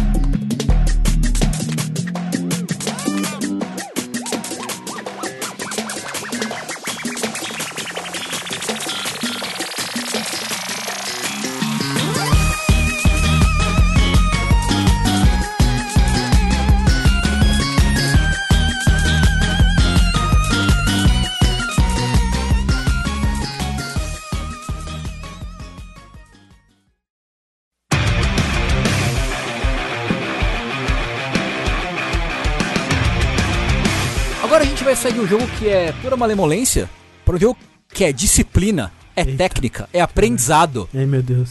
é botões sendo apertados em ritmo frenético. Que no caso é Gundam Extreme vs Maxi Boost 1, que é um dos jogos que eu mais estou esperando pra sair esse ano. Ah, não saiu ainda. Não, saiu, ele saiu, saiu. Ah, tipo, ok. antes dele sair era, era talvez o jogo que eu tivesse mais, mais ansioso pra, pra jogar. Que é o, o jogo. Não é um jogo novo da, da- dessa franquia, mas ele é o penúltimo lançamento dos arcades. Né? Essa série é bem antiga, ela, ela é bem tradicional de fliperama japonês. Ela é talvez, o, ainda talvez seja o, o jogo de luta, entre aspas, mais popular de arcade no Japão. Isso é louco, né? Que no vértice passado a gente tava falando, né, do arcade da SEGA que tá sendo fechado. E aí eu coloquei uma filmagem de dentro de um desses arcades e, tipo, é meio que um andar só de Gundam, assim. É só. Gundam. É incrível. Sim, é bem incrível. É, no Japão já tá no Versus 2, e esse, o que saiu agora, que é o muito bom, o M bom, ele é a última iteração do, do Extreme Versus original. Porque ele assim, meio que nem Street Fighter, cada vez ele vai sendo rei- reiterado com um personagem novo, mecânica nova e tudo mais. E ele é a- o segundo jogo dessa série que sai em inglês, né, localizado para o ocidente e tal. O primeiro tinha sido o Gundam Versus, que era uma versão desenvolvida especificamente para consoles, que é um jogo que a comunidade finge que não existe, basicamente. É mesmo? É, que não é, não é muito incrível e tal, ele, é- ele é esquisito em vários, em vários aspectos. Mas esse é um porte do arcade, então todo mundo ficou muito mais feliz. O que é esse jogo? Ele é um jogo de luta, você pode falar jogo de luta num amplo espectro do que pode ser encaixado no jogo de luta, mas eu digo que é jogo de luta, então agora ele é jogo de luta.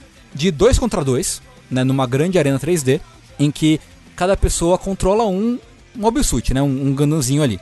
A primeira mecânica mais interessante dele, eu acho que não é que cada personagem tem uma vida, é que o seu time tem uma vida. Então, cada time tem 6 mil pontos de vida, e os mobile suits, os robôs, eles têm pontuações próprias, que vão de 1.500 até 3.000. Quanto mais caro o robô, mais forte ele é e mais arriscado jogar com, jogar com ele é.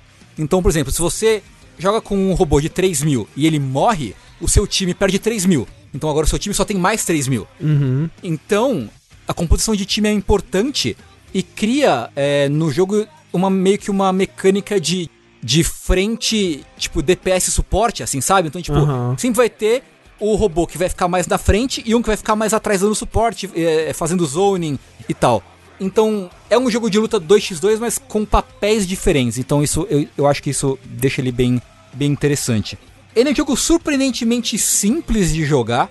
Ele só tem, tipo, três botões, né? Ele tem um- o tiro, um, um ataque corpo a corpo e o, e o boost, né? Que é o jatinho, né? A turbininha. Mas ele tem uma profundidade imbecil de, de gameplay, especialmente no que diz respeito ao uso da turbininha. Né? Então, porque você pode pular com a turbininha, você pode dar dash com a turbininha, você pode usar o direcional e apertar ele duas vezes para qualquer direção para dar uma esquivadinha na turbininha. Que a esquivadinha é o que você usa para quebrar o tracking, né? Quebrar o, o tiro, o, o lance teleguiado do, do- dos tiros do inimigo e tal. Então o jogo tem todo um lance de calcular a proximidade do inimigo e você tentar ficar não muito perto do alcance dele para não ser atingido, mas perto o suficiente para você con- conseguir chegar perto e atingir ele. Tem todo o lance de gerenciamento de, de gasolina do- da sua turbininha, porque Se você assistir uma partida de gente que joga um pouco melhor, você vai ver que o jogo é meio que um- um- uma dancinha, assim. É muita gente, tipo, dando boosts, meio que circulando uns aos outros e atirando pra meio que impedir as pessoas de, de irem em determinadas Sei. direções, até você forçar a pessoa a ficar sem gasolina do- da Aham, turbina aham. e cair, porque no momento que ela cai, você tem um cooldown até você conseguir agir de novo depois, então é aquele momento mais vulnerável da- do inimigo. Então você quer forçar ele a gastar todo o boost pra ele cair e você conseguir acertar. Pa- parece assim, olhando o gameplay, parece um pouco o Naruto, né? Os jogos do Naruto, mas, Ele tem um pouco, mas é. com 70 pessoas, assim. Basicamente isso. Quantas pessoas tem? Desculpa. É, é 2x2, sempre 2x2. Sempre 2x2. E, e aí você falou que ele é, ele é de arcade, né? No- normalmente? Isso, sim. E aí no- os arcades é tipo uma máquina com quatro. Como é que é? É, meio que são, são, quatro, são quatro máquinas juntas, assim, num, num bloco. Mas no arcade você senta num Gundam? Não, é, é um, é um controle arcade normal. Mas o lance é que lá, Rafa, você pode jogar online. Então você pode jogar É. no seu com outras pessoas que estão em outros lugares do É, Japão. tipo, é em outra cidade jogando Ah. em outro arcade. Ah, É. entendi. E, e o legal é que o jogo ele tem meio que um botão dedicado só à comunicação. Então, tipo, ah, tô tomando dano. Ah, eu vou pra frente. Ah, eu vou pra trás, vou ficar no suporte e tal. Então tem muito, é muito importante o aspecto da comunicação, assim. E eu gosto muito do jogo não só porque ele é um jogo de Gundam com cen- literalmente centenas de... É, é imbecil, de- né? A quantidade de Gundam que tem. é, é bem imbecil. E assim, e são poucos os que não são viáveis, o que é muito legal. Obviamente tem, tem Mobile Suits que são mais difíceis de jogar do que os outros, mas todos eles são viáveis. Então se você joga com... Se tem um que você gosta muito de você assistir o anime e gosta muito dele, se você botar um, um- o esforço, você vai conseguir usar ele, basicamente, né? E isso é muito legal pra quem é fã de Gundam de modo geral. Agora ele saiu no PS4. Isso, no PS4. Antes você falou que as pessoas não gostavam da versão de console dele? Não, é que o que saiu antes dele, que é o só Gundam Versus, o nome, ele foi desenvolvido pra console. Ele não é um port do arcade pra Ah, console. E esse é um port do arcade. Mas é a primeira Isso. vez que fazem isso? No ocidente, sim. Ah, É porque, Ocidente. Rafa, esse, é, esse, esse jogo não é um jogo, é uma série. Tipo, tem Sim. vários jogos desse, desse tipo, né? Uhum. Sim, isso, isso, isso, isso. Isso. E não tinha chegado nenhum porte de arcade no ocidente ainda. Isso é. Os ports de arcade eles saíram no Japão. Saíram vários pra PlayStation 3. Eu tenho um, inclusive e tal. Mas de PS4, o primeiro que saiu foi o que é exclusivo pra console, né? Que foi desenvolvido pra console, que ninguém gostou muito. E aí o pessoal tava esperando quando que a Bandai ia lançar um novo port pra, pra console e pra PS4. Porque independente do ocidente ser meio esquisito no churrasco nesse aspecto, o Japão go- gosta muito e joga muito, né? Consome muito. Então, tipo, caralho, como é que eles estão demorando tanto? E finalmente esse ano saiu, ainda que não seja a versão mais atualizada do jogo. Ah, mas provavelmente, né, vai atualizar com o tempo, é, sim, né? é possível. Espero. Sim, é. Mas assim, que- o que, que eles atualizam a mais? Eles botam mais personagem ainda? Eles botam mais personagem, basicamente isso, mais personagem. Tem mais personagem de Gundam pra bantar nisso daí? Opa! Sai todo Opa. ano, né, Rafa? Quantos anos, né, também, né? Quantas séries de Gundam que tem? Gundam tem 40, tá pra fazer 40 anos, acho que tem, ou mais de 40 anos. É de 70 79. Então faça uma conta aí. Eu, tenho, eu, eu falei pra você que quando eu era criança eu brincava de Gundam. Ah, é? É, só que eu não sabia o que, que era. Meu amigo me falava que era robô gigante. A gente brincava que era um robô Ah. gigante, só isso. Faz sentido. Mas tinha o bonequinho? Não! A gente saía correndo e a- Ah, cada um entendi. era um robô. Aí vocês se moviam em câmera lenta, assim? Não, a gente, sei lá, pulava de algum lugar. criança. Pu- Pulava. É. A marca registrada do Gundam é pular, é saltar ele. Mas tem uma curiosidade.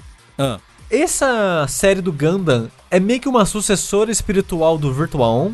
Ele bebe da mesma fonte, assim, ele é meio que tá na árvore genealógica do Virtual On, assim, sabe? Porque eu lembro que no PlayStation 1, na época ali do, né, do PlayStation 1 e do Saturn, tinha alguns jogos nessa pegada, né? E era sempre com robôs. Eu não sei se o Virtual 1 começou com isso e as pessoas foram indo atrás.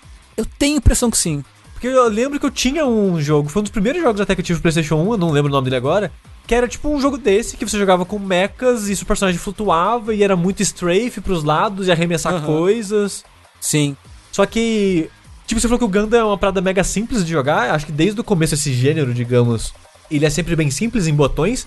Mas é ridiculamente complicado de você entender e absorver É. e jogar bem isso, né? Sim, sim. Sim, é, isso é mesmo. Tipo, uma das coisas boas nesse sentido que esse jogo tem, que o Gundam vs antigo não tinha, é tipo, muito conteúdo single player pra você treinar. Muito, muito, muito, muito. E tipo, isso é ótimo, é, é- é Tem incrível. campanha?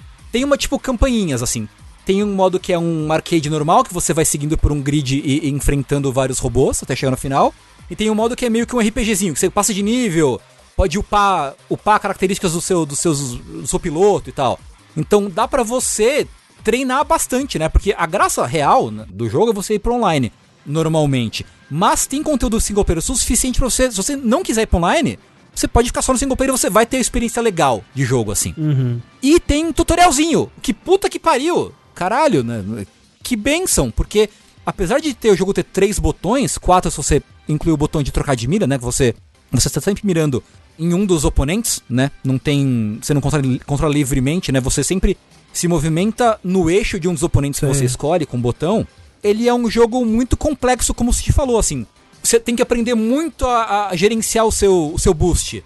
Tem muita técnica de cancelar um golpe no outro, você usar o direcional de forma a você usar o golpe melee é, de um jeito ou de outro. Tem muito combo de cancelar, então tem muito pra você morder em termos de mecânica, em termos de movimentação, em termos de estratégia, de posicionamento, de é, você agir junto, né, em coordenação com o seu companheiro. Tem muito pra aprender.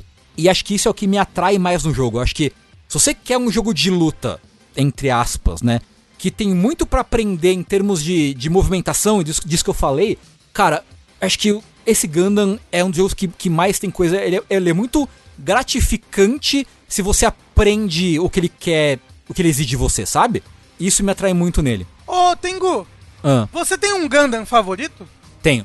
Sim, alguns, na verdade. É que eu não sei se as pessoas vão conhecer, mas tem um Gundam verde que lindo, que é o Kshatriya, que é do Gundam Unicorn, que ele é grandão e é muito bonito, eu adoro ele. Tem o GP2, que ele é um Gundam também grandão, que tem um escudo gigante e uma bazuca com a bomba atômica, que também é muito legal. Uma bomba atômica. Sim. E tem uma série que eu gosto muito, que é o G-Gundam, que são os Gundam Street Fighter, Sim. que é o Gundam que anda de cavalo. Mas é um cavalo Gundam? Ou é um cavalo normal, ele pisa no... Não, não. Rafa, Rafa, Tengu, desculpa, deixa eu explicar essa que eu adoro, adoro isso. Tem um cara no Gundam G que ele, o, a, a gimmick dele é que ele na mão desce cacete nos robôs. Ah, E ele tem um cavalo. Cavalo e cavalo. Um animal, cavalo. Aham. E o cavalo dele é tão foda que o cavalo dele pilota um Gundam cavalo. não! Ele bota os cascos no negócio! É. Sim. E esse velho, quando enfim ele entra num Gundam pra pilotar um Gundam, ele monta o Gundam dele, monta o cavalo Gundam. Entendeu? Isso. É, o ma- Gundam maravilhoso. dele montando o Gundam do cavalo dele. É, não, e o, e o Tengu postou um dos momentos finais, eu acho que a, derrotando o último vilão do, do Gundam G. Sim. E é maravilhoso, porque eles atiram um velho que é- parece um rei da carta. Sabe o rei de carta de baralho? Aquele cara que só tem a pescobarba, assim, a coroinha. É um casal fazendo umas poses, fazendo gestos e frases de amor. No final, eles, tipo, apontam assim pro vilão. E sai um velho rei barbudo desses de carta e estoura o vilão no meio. É maravilhoso, cara. G-Gundam é incrível, assistam É, mu- é no muito bom. E dá pra jogar, né? Tem o Gundam Sailor Moon, que também é do G-Gundam e tal. Mas ele é bem difícil de, de jogar, de controlar, inclusive. Eu tentei outro dia e não deu muito certo. É, então, assim, tem muita opção de personagem. Todos eles são potencialmente... Tem, obviamente, é, é uma gradação aí. Mas eles são muito únicos. Tem personagens bem simples. Tem personagens com vários tipos de armas que se transforma, que tem, tipo, quatro formas diferentes, foda-se. E Cada, cada forma tem um, um, um moveset diferente, que é pra quem é bem especialista no jogo mesmo. Porra! Então, assim, pra mim é, é muito legal, não só ele ser Gundam, mas é um jogo que tem muita coisa pra aprender e pra você ficar bom e pra você descobrir com as outras pessoas. A comunidade, como é um bando de fudido, que não. que a comunidade é muito pequena, então é todo mundo muito fudido da cabeça e dedicado ao jogo, né? Então tem guias muito bons, assim. Eles são meio, meio longos, porque tem muita coisa pra aprender, pra entender, mas eles são muito bons. As pessoas são muito dispostas a ensinar quem tá querendo aprender. Tem, tipo, listas de. Ah, dividido por custo de Gundam, a facilidade em que ele se encontra, né? Tipo, se é, se é fácil, médio ou difícil de você controlar, e onde ele tá na tier list de cada valor, né? Então, se você, tipo, cara, eu quero me aventurar e jogar, tipo, com 3 mil, foda-se. Eu quero, quero YOLO. Então tá, tem uma lista completa do que cada um faz, se ele é difícil de co- controlar, onde ele tá na tier list, que golpes ele tem, dicas pra controlar cada um deles. Então, tipo, a comunidade é muito boa em atrair gente pra jogar mais. Aham. Porque eles querem mais gente, né? Porque, Sim, porra, pelo amor de Deus. Pelo amor de Deus, né? Vender, né? Os streamers de Gundam Versus, eles ficam, tipo, literalmente, tipo, 20 horas jogando, 15 horas Caralho. jogando, pra, tipo... É o meu Gente, sacrifício pra esse jogo continuar existindo. É, tipo, cara, é um esforço muito, muito bizarro, assim. Quando saiu o Gundam Versus anterior a esse, eu ficava streamando muito. Porque, tipo, eu dei o jogo de presente, eu sorteei o jogo no meu canal, pessoal, sabe? Porque eu queria que mais pessoas jogassem. São as famosas lives de Pagandam, que eu jogava Gundam ouvir pagode. com a. Caralho, maravilhoso. Talvez as pessoas lembrem disso ainda. Mas Tengu, a comunidade é muito acolhedora e quer que você participe e ela quer crescer e esse tipo de coisa. Mas o jogo ele não é muito bonzinho com você. O jogo não é acolhedor. Ele não. Porque todas as vezes que eu tentei jogar Ganda, é um carnaval dos infernos. Eu não faço É, ideia é do que difícil. tá acontecendo. Mas assim, Sushi, É. eu tentei jogar o Gundam é, Versus, né? Que foi o anterior a esse, eu, eu senti a mesma coisa. Mas o, esse Maxi Boost On, que foi, foi um dos jogos que a gente fez, que a gente jogou naquele vídeo que a gente fez dos jogos, dos jogos de anime, né? Que a gente Uhum. jogou um demo dele uns meses atrás aí. Em outra realidade, né? Era outro mundo. Putz, é verdade, a gente recebeu uma pessoa em casa. É, louco isso. É. E assim, eu eu senti ele. Depois de jogar, tipo, a gente jogou umas, acho que umas três partidas, alguma coisa assim. No final eu tava assim, ok, eu consigo entender um pouco do que que esse jogo tá pedindo. Tipo, de forma alguma eu, eu estava dominando nada e, ou, ou- ou realmente sabendo o que eu tava fazendo. Mas eu vi assim um, um, um brilhinho no fundo, assim, sabe? No, no, do fim da escuridão, assim Uhum. que me chamou a atenção. E eu acho que é o, o que Tengo tava falando de tipo. E uma coisa que eu acho legal é que essa profundidade ela existe. E ela é, é diferente de muitos jogos de luta. Tem muito de execução, mas ela tem muito também de estratégia, né? De entender Sim. como que as coisas funcionam e quando usar, né? Não é, não é só de você conseguir usar como é, sei lá, um Street Fighter da vida, né? É, é muito de quando usar também. Então, pelo menos essa barreira ele já não tem. É, eu, eu diria que a execução mecânica dele, o nível de execução mecânica dele é bem baixo, assim, na Uhum. verdade. Porque você não tem movimento de Hadouken, de Shoryuken, sei lá, sabe? É só, tipo, direcionar o, o seu direcional e apertar alguns botões, assim. Fazer, cancelar um botão no outro, assim. Apertar rápido o botão. É mais como você falou, né? É estratégia, posiciona- posicionamento, né? Sim, sim. E, e coordenação com o seu amiguinho. Sim, coordenação é o que é super importante. Eu joguei bastante offline, é, os modos offline deles são muito bons. Joguei online também, e surpreendentemente tá dando pra encontrar gente pra jogar online, o que é uma surpresa pra mim. Eu esperava que tivesse muito menos gente jogando. Então, que bom. É, a conexão não, não tá terrível, achei que fosse, achei que fosse completamente terrível. Especialmente pra quem mora aqui no Brasil, né? Então tá, tá rolando, tá rolando partida online. O que eu- o pessoal costuma fazer é não entrar na fila do online, mas sim organizar lobby. Ah, porque os sim. lobbies são grandes, né? Tem espaço pra bastante gente. Que nem no Brasil. Isso, é. Dá pra trocar bastante time e tal, então é, é legal organizar lobby. Eu sei que no- na época do Gundam Versus anterior, eu joguei muito com a comunidade brasileira de, de Gundam Versus, é, mas eu não, não vi por onde anda esse pessoal hoje em dia. Então, tem brasileiro jogando, é só procurar, eu acho. Jogando? Jogando. E eu tô jogando, então se você por acaso se interessar por- pelo jogo, me dá, um, me dá um toque assim que eu vou ter o maior prazer de jogar. Que mais pessoas podiam jogar esse jogo, porque o jogo é muito, muito bom. Eu tô muito triste que o Tengu não pode fazer stream desse jogo. É, pois é. Não pode fazer streaming? É, porque o meu, meu notebook morreu, então eu não posso streamar da sala. E eu não consigo trazer as coisas aqui pro escritório pra streamar aqui no escritório. Caralho, que triste. Ah, eu achei que não podia porque, sei lá, tinha direito autoral. Não. Não, assim. não, não. Coisas técnicas mesmo. É coisa técnica mesmo. E tipo, eu até tava pensando hoje em comprar aquele, aquele, a famosa placa de captura USB lá, Sim, sim. a, a famosa famigerada. A famigerada. Talvez eu compre e tente. Oh, tá todo mundo usando, tenta, Tengu. Funciona pra console essa parada? É só pra console, é só PS4. Funciona pra. Funciona pra câmera também, né? A placa. Sim. É, então eu achei que era só pra câmera, não sabia não, que era não, pra é- console. funciona pra console. O problema. O problema é que é, você precisa de um. Quer dizer, não é um problema, né? Mas você precisa de um splitter, né? Porque ela só tem entrada, então você tem que dividir o sinal pra, pra sair no seu monitor também. É, tem que comprar junto o bagulho e o splitter. Não, assim, não tá caro. Ah. Só vai talvez demorar pra. Provavelmente vai demorar pra chegar e tal, mas eu tô pensando seriamente em, em Ah, comprar. Pra poder streamar, porque eu queria muito fazer o que eu fiz na época do Gano Versus, que é streamar bastante jogo para as pessoas conhecerem e se empolgarem e jogarem mais, porque, porra, merece demais, cara. O jogo é muito bom, Você só não vai poder ouvir pagode. É. infelizmente. Tengo, esse é um investimento é, do jogabilidade, Tengo. Esse tem um investimento que as pessoas, as pessoas que estão aqui nesse, nesse, nessa live dando seus subs, elas estão pagando pra isso, Tengo. Elas querem Olá, isso. É, eu posso, exato. chat, eu posso. Vocês deixam fazer isso, chat? É, Tigo, usar o seu dinheiro pra esse tipo de coisa. Tá aí. Ô, ô Tengu, você gosta dos animes também do Gundam? Sim, claro.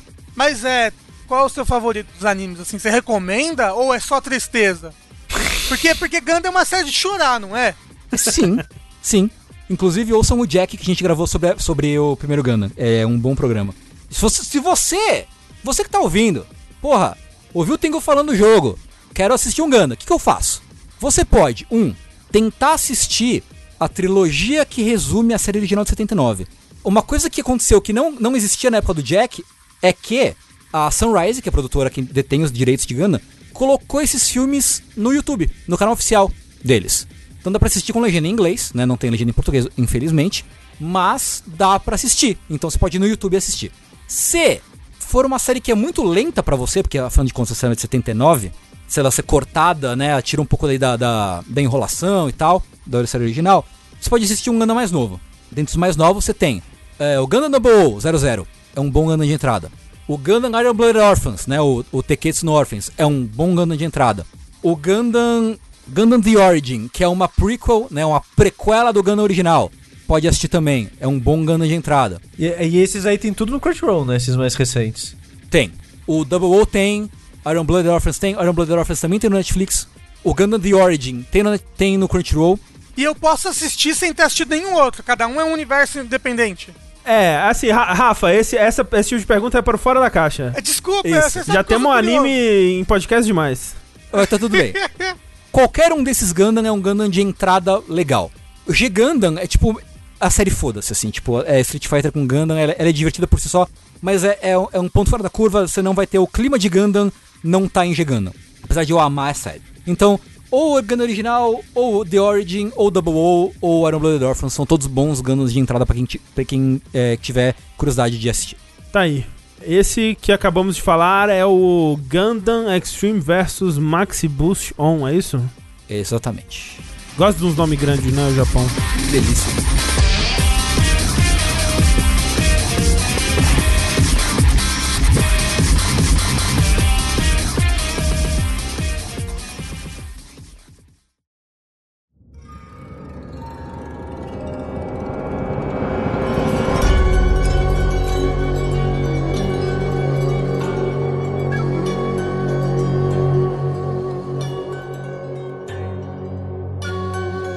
Falando em anime, Não, opa, é agora. falando em desenhos, falando em arte manual, Eita. que na verdade hoje em dia tudo é digital, porque quem que papel, o que é isso? Não Que existe eu mais não papel sei. hoje em dia. Acabaram as árvores, afinal de contas. É isso. Paper Mario é arte manual, então.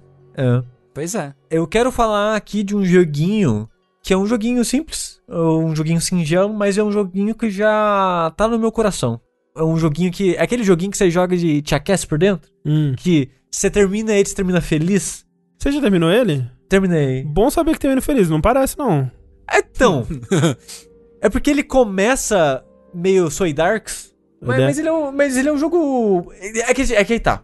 Pra mim, ele é constantemente um jogo quentinho, porque você tá jogando, você vê um, um- um- uma lagartixinha e você, porra, que lagartinha fofinha. Caraca, o, o sushi ele tem uma, uma, uma definição muito diferente. Eu jogo esse jogo pensando, nossa, me lembra aquele Neverend Nightmares, que é um jogo de pesadelos horríveis, Caralho. com coisas horríveis me aguardando a cada esquina. É tipo, Caralho. você vai ver o, o- sushi falando, parece que ele tá falando de um joguinho de criança, assim, tipo. É, eu tô jogando com uma pessoa claramente perturbada, uma pessoa com a cara dela, tipo, ela tá sofrendo por estar aqui. O negócio é que, tipo, esse jogo que eu tô falando agora é o Crix, ou Rangedos, Range, rangeduras, Rangeduras, Uhum. que é o mais novo jogo do estúdio Amanita Design, de fato. que é um estúdio que eu já falei aqui algumas vezes, e é um dos meus estúdios favoritos, que eu gosto muito da vibe dos jogos é, desse estúdio, porque ele sempre tem essa pegada meio que de desenhos manuais, né? Uhum. são sempre bem muito focado em na ambientação dele, em criar esse mundinho, normalmente em ser mais divertido, em ser mais engraçado e coisas do tipo assim, né? Uns jogos que a gente falou aqui, por exemplo, foi Kukel, que eu já falei no Vértice, o André já falou, acho que num jogos de melhores do ano, coisas do tipo, Uhum. que ele jogou e achou legalzinho. Tem Botanicula, tem acho que o mais famoso deles que é o Machinarium. É, recentemente, no final do ano passado, eu acho, começo desse ano, eles lançaram um jogo chamado Pilgrims, que é um point and click bem simples, mas muito divertido. A parada dos jogos da Manita é que normalmente são sempre bem simples, curtos, mas cheio de personalidade. São jogos que, pra mim, transbordam personalidade. E é uma personalidade que me conquista muito, assim, porque eles têm uma vibe muito meio que própria, que eu gosto bastante. Aí esse jogo, o Crix, Eu achei que ele era da escola do cara do Machinarium e o Sun Roast, porque atualmente o estúdio, ele era, no caso, né, dividido em meio que em dois, dois times. Um time que tava fazendo jogos mais artísticos, digamos assim, que foi o pessoal que fez Kukel e Botanicula. São os jogos mais lúdicos e É. imaginativos, assim. Exato, é, quase não é um jogo no sentido que você meio que não tem um desafio, você mais anda por um mundo ou vive sketches engraçadas e o jogo acaba. Uhum. O outro time que é focado em jogos mais point and click, que fez Sun Roast 1, 2, 3, fez o Machinarium. E eu achei que esse jogo seria dessa patota, mas não é. Agora, aparentemente, tem um terceiro grupo dentro do da Amanita, que olha só que curioso. A Amanita, ela é um estúdio tcheco, né? Hum. E numa faculdade, eu não sei qual faculdade especificamente, dois amigos estavam desenvolvendo um jogo como projeto da faculdade. O cara que fundou o estúdio da Manita, ele viu o jogo e falou: Porra, maneiro esse jogo. E meio que tava sendo meio que um tutor dessa dupla. Até que eventualmente falou: Ou, vocês não querem entrar pro meu estúdio não e terminar esse jogo aqui? A gente monta um time e vocês terminam. E foi assim que o jogo nasceu. Olha aí. Eu achei muito curioso isso, que ele viu um projeto de faculdade, ou chega mais e traz seu projeto pra cá, ao mesmo tempo que é meio estranho, que tipo, ou traz seu projeto pra, pra cá pra gente fazer dinheiro. Mas, Ah, mas traz esse Interessante. projeto pra cá pra gente conseguir. Pra ele existir, né, também. é, também. E, e é, e é interessante isso, porque esse jogo ele realmente ele tem um estilo diferente dos jogos da Manita. Porque normalmente, eu acho que até então todos os jogos da Manita eram point and clicks. De certa forma, né? A maior parte da interação era clicando pra movimentar o personagem. Mesmo que não tenha foco né, nos puzzles de point and click, ele era meio que uma interface de point and click, né? E esse jogo ele é mais um jogo de plataforma. Ele não é um jogo de plataforma que requer reflexo, ele é mais um jogo de puzzle plataforma, né? Mas ainda assim é um jogo que tem um estilo bem diferente pra Manita, mas ainda com muito do espírito do, do estúdio de ser muito bonito, ter uma trilha sonora na- no mesmo estilo, digamos assim, e ter esse mundo meio mágico, meio lúdico, com cenários mega detalhados. Que a história do jogo é o seguinte: você é um carinha, que como o André falou, ele parece uma pessoa com muitos traumas e problemas e medos e ansiedade. Que ele tá ali no quarto dele durante a noite, estudando, fazendo algo, sentado numa mesa com um livro ou um caderno na frente dele, até que a luz do quarto dele apaga. Ele, ah, a luz apagou, ele levanta cansado assim. E isso é uma coisa interessante, ele tem bastante cutscene esse jogo. Uhum. Tem muita cutscene, que não era comum pro estúdio no geral. Aí você vai lá, acende a luz, volta pra mesa. Aí a luz apaga. Aí você acende a luz, aí o papel de parede solta. Tipo, ele rasga e solta da parede. Aí você, ai, caralho.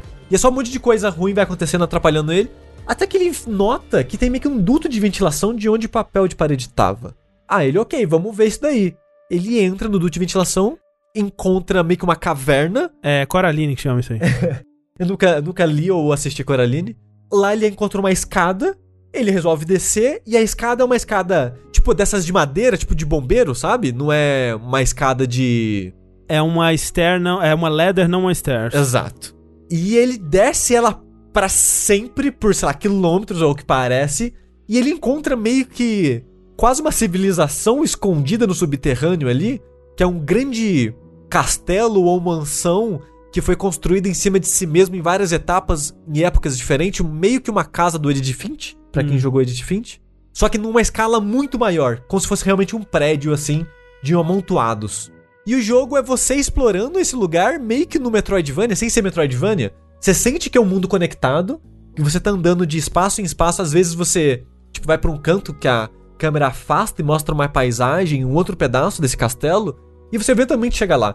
Então ele, ele é linear, no sentido que você vai avançando de puzzle em puzzle nesse, nesse lugar, mas você sente, você tem essa sensação que você tá explorando um lugar coeso, Uhum. que realmente existe ali nesse mundinho, e toda a vibe desse mundo é muito legal pra mim. Porque você realmente sente que você tá meio que num mundo mágico e estranho. Dá uma vibe meio Coraline, Tim Burton, assim, sabe? Tipo. É, é. É, é sinistro, mas é infantil, é, sabe? É assim, ele ele é um terror infantil, eu diria assim. Como eu não assisti ao Li Coraline, a comparação que eu ia fazer era exatamente Tim Burton. Ela tem, um, tem uma vibe muito Tim Burton de personagem colheira que parece meio triste, o tom das cores, essa parada meio.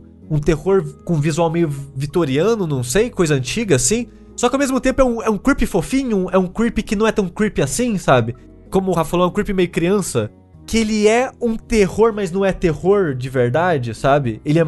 Esse, esse é o tipo de vibe. Quem, quem conhece Tim Burton sabe o que eu tô falando. É basicamente isso, assim. Mas é cheio de personalidade e é um mundo muito curioso e peculiar que você quer entender, tipo, pera, tudo isso é da cabeça do personagem ou realmente tá acontecendo? E você fica com essa dúvida constante o tempo todo durante Uhum. o jogo, porque, por exemplo, a maneira que os puzzles funcionam são de manipulação de inimigos. Porque você, ele é side-scrolling, né?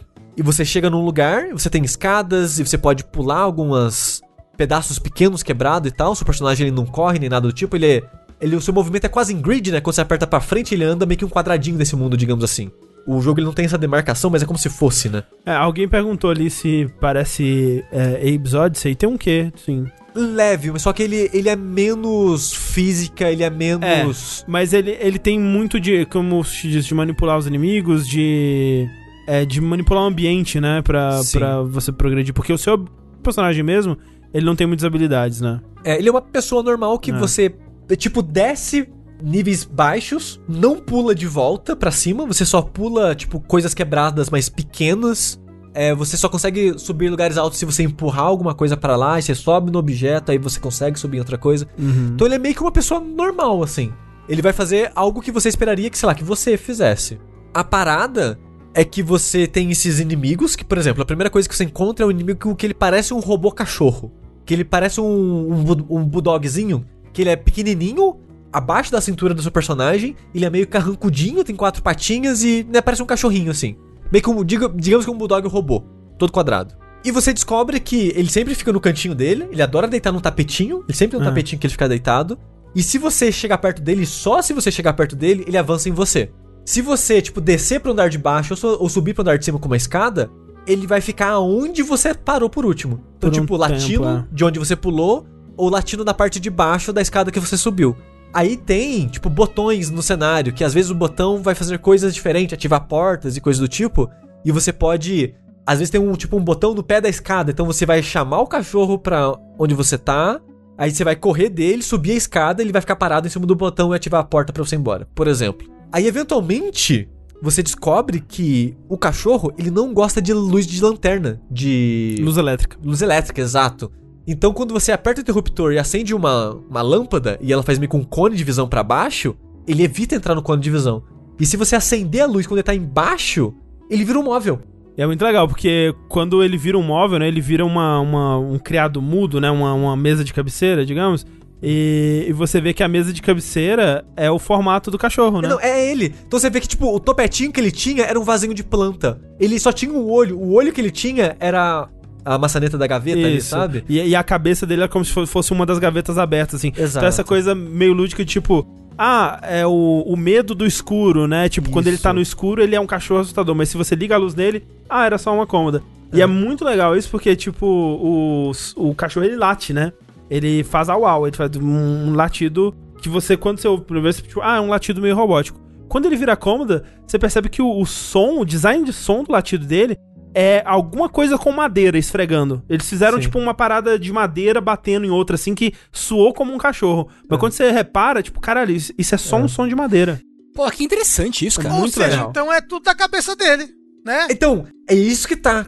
Quando você tá no começo do jogo, você pensa, cara, isso aqui é muito coisa da cabeça dele. Tipo, ele tá muito, sei lá, dormindo em cima do livro que ele tava lendo e tá imaginando essas paradas todas.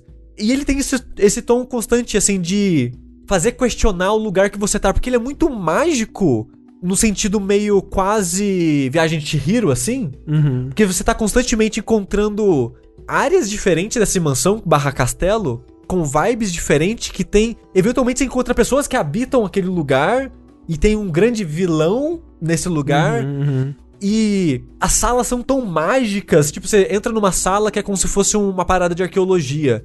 E ela tem vários fósseis na parede, como se fosse escavado e os fósseis ainda estão na pedra. Só que os fósseis estão vivos, eles mexem, eles olham pra você, eles te acompanham pelo cenário. E aí, se você reparar, é constante no jogo ter várias coisas assim que, tipo, acompanham você Uhum. só com o olhinho. Olhinho, é, olhinho Coisas que. Sei lá, um monstro te encostou em você e você morreu. E você vai voltar checkpoint, tipo, é um busto que ri da sua situação, tipo. Hahaha, ele riu do, de- do monstro correndo atrás de você. Então, tipo, o mundo, ele é muito intrigante. E eu tava muito, tipo, tá, o que que tá acontecendo? Quem são essas pessoas? É de verdade ou é de mentira? Tá, esses homens pássaros, quem são ele?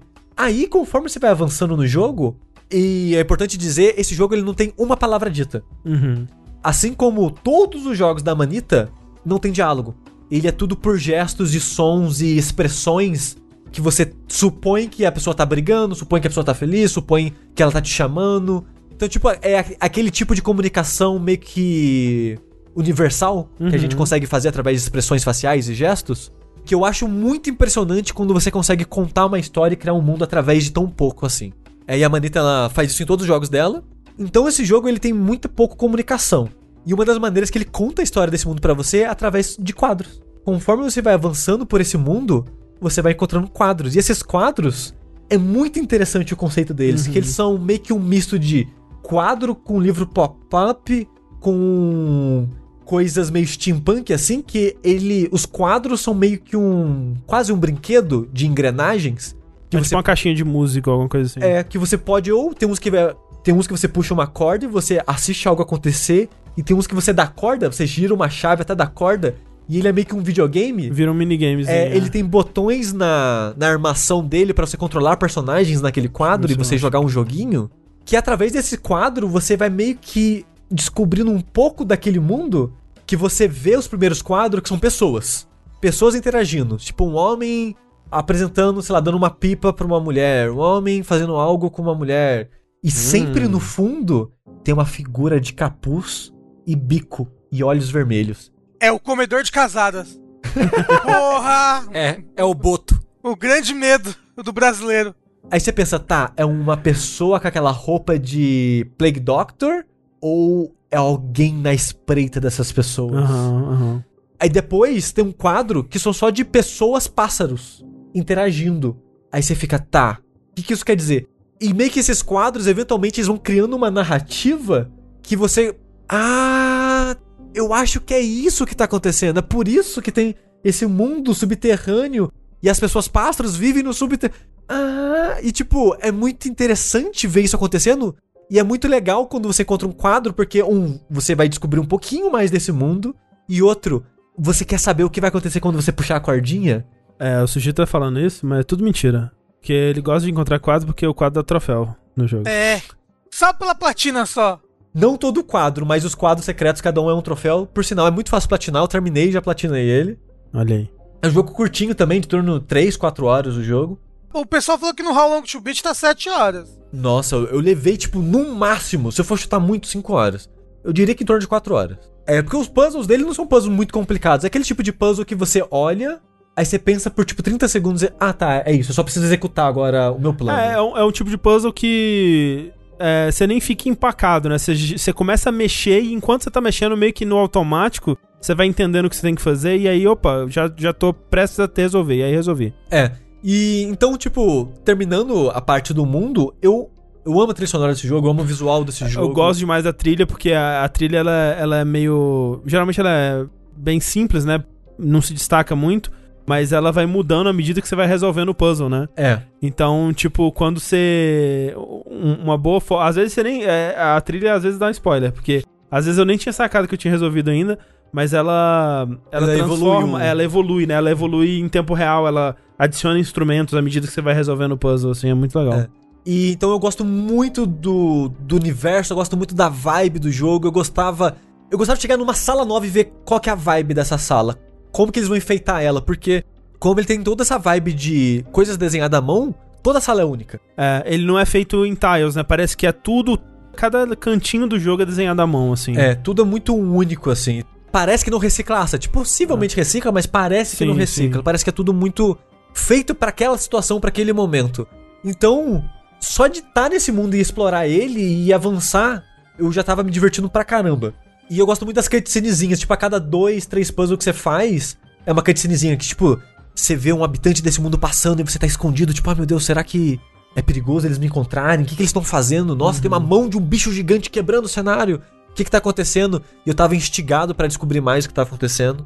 Ô, Sushi, o que acontece quando o cachorro te pega? Você morre e vo- volta pro checkpoint. É, o load é bem rápido. Ele, ele te come, tipo, ele. Mas ele te dá uma come? mordida, é, te joga no chão e volta pro checkpoint. É, Ele não, ele não é visceral, ele não é. é, não é violento, não. Não, não, não. Tipo assim, tem umas mortes que são meio violentas. Aquele do. do da... Do bicho tentáculo? é, É, o pior. Ele te, começa a te comer, tipo, como se fosse um lamen, assim. Ah, Agora, indo pros puzzles, como a gente comentou, todos os puzzles desse jogo é de manipulação de inimigos. O primeiro que você encontra é o cachorro que eu comentei. Eu não vou dar spoilers, que não tem tanta variedade assim, infelizmente. Mas eles usam muito bem o, o tipo de. Dos monstros que, que eles criam e combinam eles pra dar situações diferentes e únicas. Mas, por exemplo, tem um cachorro que ele simplesmente te segue e para no último lugar que ele conseguia te alcançar. Tem um monstro que é clássico desde Zelda, que é que ele repete o que você tá fazendo. Então, se você dá um passo pra esquerda, ele vai dar um passo pra esquerda. Se dá um passo pra direita, ele dá um passo pra direita. É, tem um monstro que ele só foge de você. E você tem que manipular ele no cenário pra você para ele fazer coisas que você quer que ele faça. E assim ele vai combinando esses vários inimigos que você encontra pra criar situações únicas, né? Eventualmente você consegue meio que um poder, entre aspas. é legal que os monstros também têm interações únicas entre si, né? Então, por exemplo, o, tem essa meio que uma água viva que ela né, faz coisas, mas o cachorro tem medo dela. Então, muitas vezes a solução do puzzle é o cachorro tá bloqueando o seu caminho, você tem que colocar água viva pra interagir com o cachorro, porque a água viva vai em- empurrar ele. É, e ela ignora você. A água É. viva tá nem aí pra você. É, O problema é se você encostar nela, basicamente. sim. E os puzzles do jogo é, são bem simples, são bem diretos, mas eles não são simples de af que sem graça, mas é aquela, é aquela parada que ele tá ali pra dar ritmo, eu Uhum. acho, porque os puzzles eles são bem diretos. Teve um único puzzle no jogo que deu uma empacadinha de, sei lá, 5 minutos, 6 minutos assim. O resto é muito tipo, você tipo erra uma vez na segunda você já vai acertar. Uhum. No máximo isso. O Weber perguntou, Sushi, esse jogo não faria mais sentido se o protagonista fosse uma criança? O protagonista ele parece um adolescente, ele não parece um adulto. Ah, eu acho que ele, ele me parece um jovem adulto, assim. É, eu, eu diria que um no máximo uns 18 anos ali. é, uns, máximo uns 35, eu acho. Não, é, eu, di- eu diria que ele é um adolescente, o personagem. Ah, ok. É um adolescente acabado. É um adolescente muito. que deve ter uma vida muito difícil. É tipo, ele é um adolescente porque parece que o quarto dele, tipo, tem, tipo, muitos brinquedinhos e tem, sabe, parece que ele tá estudando. A cama Então dele talvez- é bem triste, assim. Deve ser de adolescente.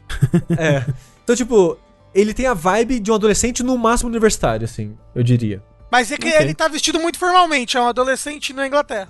É, ele, ele tem cara de uma parada meio de época, assim. Se você for encaixar no nosso mundo de alguma maneira, ele, ele tem cara de ser uma parada, sei lá, dos anos 20, sei lá. Ah, talvez. 20 da década passada, no caso. É, que. Anos só- só agora. Tem que falar, né? Mas agora. assim, É. ele tá com um visual é, hipster que daria muito certo hoje em dia também. Daria, daria, daria. Talvez até meio Harry Potter, assim, a roupa dele. É. É. Mas, a parte pra mim, tipo, eu gosto dos puzzles para eu fazer algo entre novas salas, mas eu acho que é o aspecto que eu menos gosto do jogo no geral, assim. Hum. O que eu mais gosto do jogo é tá nele. É tipo avançar nele, encontrar os personagens, encontrar os quadros, jogar os minigames que tem nos quadros que tem minigame. E é um jogo que eu tava constantemente feliz e tipo. De tipo, o André fala, nossa, é um jogo creepy, não sei lá o quê. Mas eu, tudo que eu vi, eu falava, "Ah, cara, que maneiro o design desse bichinho, cara. Tipo, tem um bicho que é um bodinho, cara. Eu vi o bodinho, eu ficava feliz. o bodinho, ele, a parada dele é que ele vai de grama em grama. E quando ele para na grama e você não tá infernizando ele, ele fica meio que afofa a grama antes de comer. Tem muitos detalhezinhos bonitinhos assim no mundo, na animação. E eu ficava, caralho, que maneiro. Aí tem um quadro que é um minigame, que o seu gato foge, você tem que perseguir o gato. E, e porra, cara, o gatinho fugindo, cara. Ah, o, o Sushi, ele, ele não é assim com o Fall Guys, mas ele é assim com o jogo creepy, tá vendo, gente? Cada um Que tem o Fall Guys que merece. É. Mas tipo, como de, assim? de ver um negocinho legal e falar, olha que legal, em vez de tipo, ah, ok, só tô descendo uma escada. É porque o Fall Guys é diferente. O legal do Fall Guys é que, tipo, olha que engraçado, eu tropecei e caí de cara no chão. Então, mas Esse é- jogo não é isso, entendeu? Mas então, são coisas é, é o- diferentes. então, exatamente, é outra coisa. É, exato. Não é que é o tipo de. É tipo, sei lá, tem um quadro que você vê e é, sei lá, uns bichinhos tomando café da manhã é, no piquenique. Aí tem tipo um. Uma lagartixinha, um lagartinho que fica andi- andandinho assim na grama, aí você fica, pô, que lagartixinha maneira, cara. E eu não sei, eu ficava feliz vindo, vendo as criaturas desse mundo existindo nesse mundo, sabe? Sim. E eu, ter- e eu terminei esse jogo feliz, cara. Eu terminei esse jogo muito feliz. É que o sushi, as pessoas não sabem, mas o sushi, ele parece muito com a Thalissa em várias coisas. assim, ele gosta de coisa fofa. Entendeu? Ele gosta de uma coisinha fofinha de um gatinho. Entendeu? Fofo, que dá pra apertar. É, ele tem todo um lado que as pessoas não conhecem, porque as pessoas só conhecem o lado Elite Gamer dele. Mas, mas eu, eu, eu acho fofinho uma coisa específica que ele falaram de Hollow Knight. Hollow Knight eu acho fofinho pra caralho também. Ah, não, deixa eu E, e é algo que eu acho que é tem alguém que vai olhar, nossa, são, sei lá, insetos e larvinhas fazendo sonzinhos e não sei lá o quê, por que, que isso é fofinho, sabe? Mas eu, eu acho muito, os habitantes desse mundo são muito carismáticos e eu acho que é um dos jogos que eu mais gostei de estar nele e jogar ele esse ano assim. É. Tipo, ele, ele não é um jogo incrível, Uhum. tipo, caralho, uou, que jogo foda, que, tipo, design incrível. Mas é um jogo que você sente tanto carinho e atenção a detalhe. Sim, isso é. E é tão bem feito em tudo que ele faz que lá, é um jogo que ele me cativou, assim, sabe? Sim. É, eu tô esperando ele ainda se revelar mais pra mim. Tipo, no momento que eu tô, ele. Eu aprecio a parte técnica dele, mas como você disse, os puzzles são. Né, eles estão lá, eles não são super interessantes. É, o mundo é realmente o que chama mais atenção, mas eu não tenho tanto essa coisa com- como o Sushi tem com, pelo, pelo, pela arte, pelo carisma do jogo, assim. É tipo. Achei ele legal, achei ele simpático, mas é só. Pela descrição do sushi, eu fiquei com muito, muito interessado em jogar, assim. Uhum. É, eu, eu fiquei mais interessado pra ver essa lore aí. Tipo, o que que aconteceu? O que que é esses quadros? Quem são É, então, eu, esses mundo? eu, tô, eu tô ainda meio que nessa também. Tipo, o que mais tá me fascinando é descobrir o que tá acontecendo nesse mundo, que é realmente bem instigante, assim. É. Mas ao mesmo tempo, esse jogo, ele não é a história mais incrível e uou, que lore. É tipo, não, é só tipo, porra, foi legal isso, sabe? Uhum. É, ele, ele é um jogo que ele é simples, mas faz muito bem tudo que ele faz, sabe? Uhum. E é um jogo que me dá quentinho, assim. Se você quer um jogo que, te- que vai te dar um quentinho no coração, eu acho que esse jogo é um jogo que talvez te agrade. Ele tá, acho que 50 reais no Steam, e eu não recomendaria comprar ele em nenhuma outra plataforma por causa do dólar. E ele tá, tipo, sei lá, 100 reais em, todo, em to- qualquer outro lugar. É, comentaram no chat que na PSN tá tipo 80 mango. É, e na, na americana tá 20 dólares, que é 100 reais. Ah. Então, É. compra no Steam, que eu acho que tá 40, 50 reais. E é isso daí. Eu não recomendaria outra plataforma. E curiosamente, esse é o segundo jogo da Manita que ela lança pra tudo, porque normalmente ela só lança pra PC e iOS. Uhum. PC e celular, PC e celular, sempre. Ah, falar, esse jogo tem pra celular, não tem? Tem. Sim, todos os jogos da Manita tem pra celular. Então, não tá barato no celular, será? Aí eu já não sei, realmente eu não olhei o preço no celular. E nem sei o quão bom é jogar ele no celular. Mas o único jogo da Manita que tinha saído pra consoles, né? PS4, Switch, PS3 na época, foi o Machinarium. E agora o Crix. Que curiosamente, olha só, o nome original desse jogo era Pareidolia. Hum. Alguém sabe o que é É pareidolia? coisa de objeto inanimado, né? É quando você vê faces humanas em objetos e coisas. É, ó, não, não necessariamente faz humano, mas tipo, quando você olha pra nuvem e ah, parece um pato, parece um macaco, pare- entendeu? Quando você vê coisas em coisas que na verdade não tem forma. Sushi, a gente jogou esse jogo em algum lugar antes dele se lançar, não jogou? Não, não, não. Eu não. Eu tenho certeza que não. A gente jogou ele no. Era eu- eu, Parangolé o nome eu do joguei ele num Parangolé. Big, alguma coisa assim. Não, a gente jogou um que era Minemo, Minemozini. Não, mas eu joguei. Eu tenho certeza, eu joguei esse jogo que eu, tipo, eu até lembrava até onde eu parei, eu lembrava a solução dos primeiros puzzles e tal. Só que eu não sei se foi num Big ou se foi em alguma outra coisa. É, Eu, eu não joguei, porque é- era um dos jogos do, desse ano que eu tava mais ansioso pra jogar, assim. Porque eu gosto muito do estúdio, porque... Uma parada é, é, se você nunca jogou nada da Manita, é difícil dizer, mas se você já jogou algo da Manita e gostou, você provavelmente vai gostar desse. Porque todos os jogos dela tendem a ser um tipo de experiência semelhante em, em vibe, em ambientação, em trilha, esse tipo de coisa. Esse, esse é aqueles jogos que você sempre recomenda pra criança, não é? É, sim. Tem tipo, ah, um negocinho que você mexe aqui nessa página e faz um... Sim. Porque normalmente não são jogos difíceis, mas são jogos extremamente carismáticos e que funcionam pra todas as idades, assim. É, eu, le- eu lembro que alguma, um, um cara até mandou um e-mail, alguma coisa agradecendo, É. que acho que ele jogou com o filho, jogou com alguma coisa assim, ele gostou Sim. bastante. Jogou com alguma coisa assim, com É. o filho ou alguma coisa assim. É. Ah, um cachorro. Uma batata. Esse é o. Esse é o Kukel, que ele é um jogo realmente mais infantil mesmo. A ideia dele, ele é, tá inspirado em. em numa animação tcheca que era pra crianças de disquete e tal. Isso. E várias pessoas, na verdade, falaram que jogaram com, com os filhos, os filhos gostaram, então. Então fica a recomendação. Se você tem filho pequeno, Kukel. Xuxel. Xuxel que escreve. filhos, ou com os cachorros, ou com as batatas. Isso. Creeks.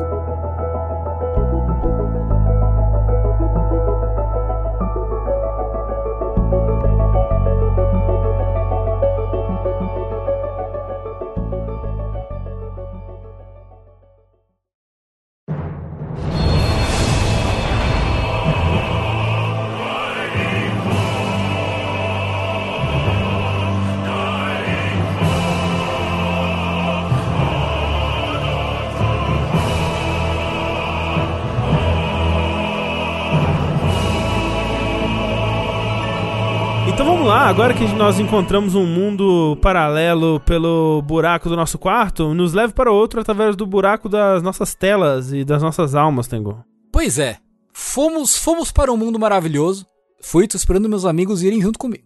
No caso Hum. meus amigos, no caso são o Sushi, o André e o Rafa. É entrar nessa, nesse mundo maravilhoso aí. Quando você for fazer stream, me chama pra gente começar junto. Tá bom. Olha lá, hein? Já pode baixar o jogo aí que o download é, é comprido. O meu tá baixado já. É grande, hein, Tengu? É grande, eu é grande. tenho. o Tengu, eu quase comprei na promoção que ele tá agora na PSN. Uhum. Que ele tá acho que 30 dólares a versão com tudo já. Hum, Só que o meu. Eu não comprei, sabe por quê? Porque eu tenho a versão trial. Que a versão de trial pro PS4 é meio bizarra pra conseguir. Você não consegue baixar ela na loja da PSN assim. Eu nem lembro como que eu consegui ela. Eu sei que eu consegui essa versão trial. E a minha conta tá como trial. E eu tô com medo de comprar o jogo e perder o trial. Hum. Então, Curioso. por enquanto, eu vou me. Vou jogar a versão trial aí até chegar no level 60. Sim. E jogar o é, primeiro mas DLC. aí, aí quando você. Ah, ah, tá bom. Quer falar, e aí quando você chegar na 60 vai estar 320 reais cada upgrade aí, cada. Não, vai, tá sempre em promoção o Final Fantasy. Tipo, a cada, sei lá, 3, 4 meses ele tá por 50% de desconto. Todo, toda grande atualização, toda nova expansão que sai, ele entra em promoção. Então é, é fácil achar ele em promoção. É, não isso é mesmo. Eu vou jogar no PS4 também. Eu peguei o dia que ele tava de graça, né? Teve um dia que ele tava de Uhum. graça, né? Isso, Aham. teve, teve, teve. Mas se ele tá em promoção os upgrades, eu já vou pegar agora, hein? Ah, vê quanto tá. É, dá uma olhada aí que tava em promoção. É. Tengo, é, eu não vou jogar não, porque é, quando eu tinha 13 anos, foi um policial na minha escola e me ensinou sobre isso daí. que a gente não, não pode usar nenhuma vez, porque se a gente usar uma vez, é, a gente fica perdido pra sempre. Mas o que, de- do que, que você tá falando, Tengu? Do que eu tô falando? Dia 11 de agosto, entrou finalmente o patch 3.5 de Final Fantasy XIV Shadowbringers. Opa! Que é o patch que, dentre várias coisas que ele trouxe, né? Foi um patch que, que atrasou por conta do Covid e tal, né? E finalmente saiu agora em agosto. E ele traz, dentre várias coisas, o fim da história de Shadowbringers. Ele é a conclusão da história que começou no passado quando saiu a terceira expansão do Final Fantasy XIV. Porque, pra quem não sabe, é um MMO. A coisa, fora a história, eu vou falar basicamente da história e da raid, da segunda parte de, da raid de Nier, que entrou com, com, esse, com esse patch. Que a gente jogou, eu fiz o, né, a gente terminou ontem com o pessoal da, da FC, da nossa guilda lá e tal. Foi um streaming bem divertido, que a gente fez aí ontem, né, em relação à data que a gente tá gravando o Vértice agora. Mas, antes de mais nada, eu queria falar o quê? Que esse patch é, como o Sushi comentou brevemente, ele é o patch que aumenta o free trial do jogo. Rapidinho, gente, esse é o momento que o Tengu ele vai falar palavras muito doces, muito sedutoras. Você tem que ser forte nesse momento. Esse é o patch em que eles expandem o free trial do jogo. O que que isso quer dizer? Quer dizer que você pode baixar e jogar jogo de graça, de graça, Ah, balinha! Quer balinha? até o nível 60 e o fim da primeira expansão. Olha só! Antes era só nível 30, né? Você nem conseguia jogar o fim do jogo base. Uhum. Vai até o 50. Agora você pode ir até o fim da primeira expansão. O que dá, assim, tranquilamente 100 horas de jogo. Suave, Meu assim. Deus. Suave, Meu suave, Deus. suave. Mas, mas eles também, eles deixaram o jogo mais rápido, né, no começo. Então, Isso. Outra, é, só pra terminar de explicar como funciona o Free Trial, você tem acesso ao nível 60, todo o conteúdo até o fim da primeira expansão, mas tem algumas, é, algumas limitações. Que é, a primeira é você não consegue entrar em guildas, a segunda é você não consegue usar o Market Board, que é o mercado aberto lá onde as pessoas vendem os itens que elas têm. Tem algumas outras, outras restrições menores, mas as maiores são, são, são essas, né? Não pode entrar em guilda, não pode usar o Market Board. A outra coisa legal que eles fizeram nesse, nesse patch é eles reduziram, cortaram, aceleraram, tiraram as coisas desnecessárias do jogo base, né? Que era uma coisa que o pessoal dizia muito, que era o jogo base, né, o 2.0, o Realm Reborn, ele era muito longo, as quests demoravam demais, tinha muita enrolação, quests repetitivas, né? Então eles cortaram várias quests do jogo base, do 2.0, e aumentaram o ganho de XP dessas quests. Então, você avança muito mais rápido. né? Eu não joguei, né? Não fiz outro personagem pra experimentar, mas já li pessoas comentando que realmente melhorou bastante a, a experiência de começar a jogar. é, o moço falou no chat que diminuíram de 345 pra 290 missões de jogo base. Então, É porra, bastante coisa. bastante coisa cortada. Ainda bem, né? Sim, porque precisava mesmo. É, o jogo base ele é bem enroladinho, ele é antigo já, tava defasado, precisava de, de, de coisas. Ah, então, se você quer experimentar o jogo, agora é a hora. Lembra do Leãozinho, gente. O Leãozinho é amigo. Não, tem, tem, joga, joga, joga o joguinho, joga o joguinho. Enfim, vocês já me viram fazer propaganda de Final Fantasy aqui no Twitter e em todo lugar, porque eu go- gosto muito do jogo de verdade. Eu voltei a jogar faz um ano mais ou menos. E eu adoro ele. É, é realmente muito, muito legal. E agora, assim, você não, não precisa. Ele tem mensalidade. É tipo, pelo Steam sai 30 reais por mês. E mesmo eu jogando no PS4, eu posso comprar a personalidade no Steam. Pode. Se- se Mas você tem- tiver- Você tem que ter o jogo no Steam também. Isso, tem que ter o jogo base, pelo menos o jogo base no Steam, pra poder associar a conta. Eu tenho. É, e aí você paga 30 conto por mês. Porque eu, eu, eu joguei quando saiu a Helm Reborn. Uhum, uhum. Eu fui, eu joguei bastante, eu tenho umas boas horas de jogo dele. É, então. Então agora dá pra jogar o jogo base que melhorou e a primeira expansão que é muito boa de graça. Então, bom momento pra você começar a jogar se você se interessar por MMO. É um MMO que dá pra jogar sozinho, bastante sozinho. Se você se interessar em fazer só a, a história principal, dá pra jogar sozinho de boa, assim. Eu tenho 30 horas. Olha só, jogou bastante até. Jogou bastantinho. Enfim, coisas do 5.3 especificamente. Ele é o fim da história do, Shadow, do Shadowbringers. E eu falei sobre o Shadowbringers quando eu terminei ele aqui no Vértice alguns atrás, se vocês quiserem ouvir. Eu já falei sobre ele. E eu tinha falado que pra mim Shadowbringers, ele era tipo não só um ato muito bom dentro do Final Fantasy XIV, mas eu acho que ele é uma das melhores coisas de Final Fantasy. E eu mantenho minha opinião com o 5.3, assim, em termos de. Principalmente em termos de história. Você já terminou tudo do- das coisas novas? Já, já fiz. Eu fiz todo o conteúdo de história. Eu não- fiz todo o conteúdo. Todo o conteúdo, mas eu fiz história, toda a história que tinha, eu já fiz. E fiz a, a Raid do Nier, que a gente fez ontem. Então acabou todas as, todas as etapas da Raid do Nier, você já acabou. Vão ser três, a que saiu agora é a segunda. Ah, tá, ok, tem mais uma ainda. Então, eu acho que os caras capricharam demais em história.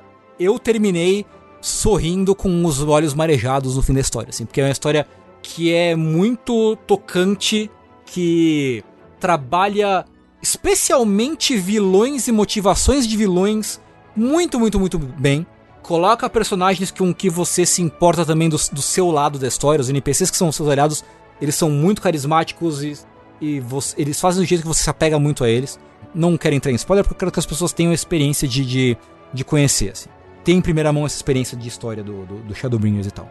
E eu acho que acima de tudo, acima de tudo, Shadowbringers ele é uma. É muito foda se você é um Final Fantasy.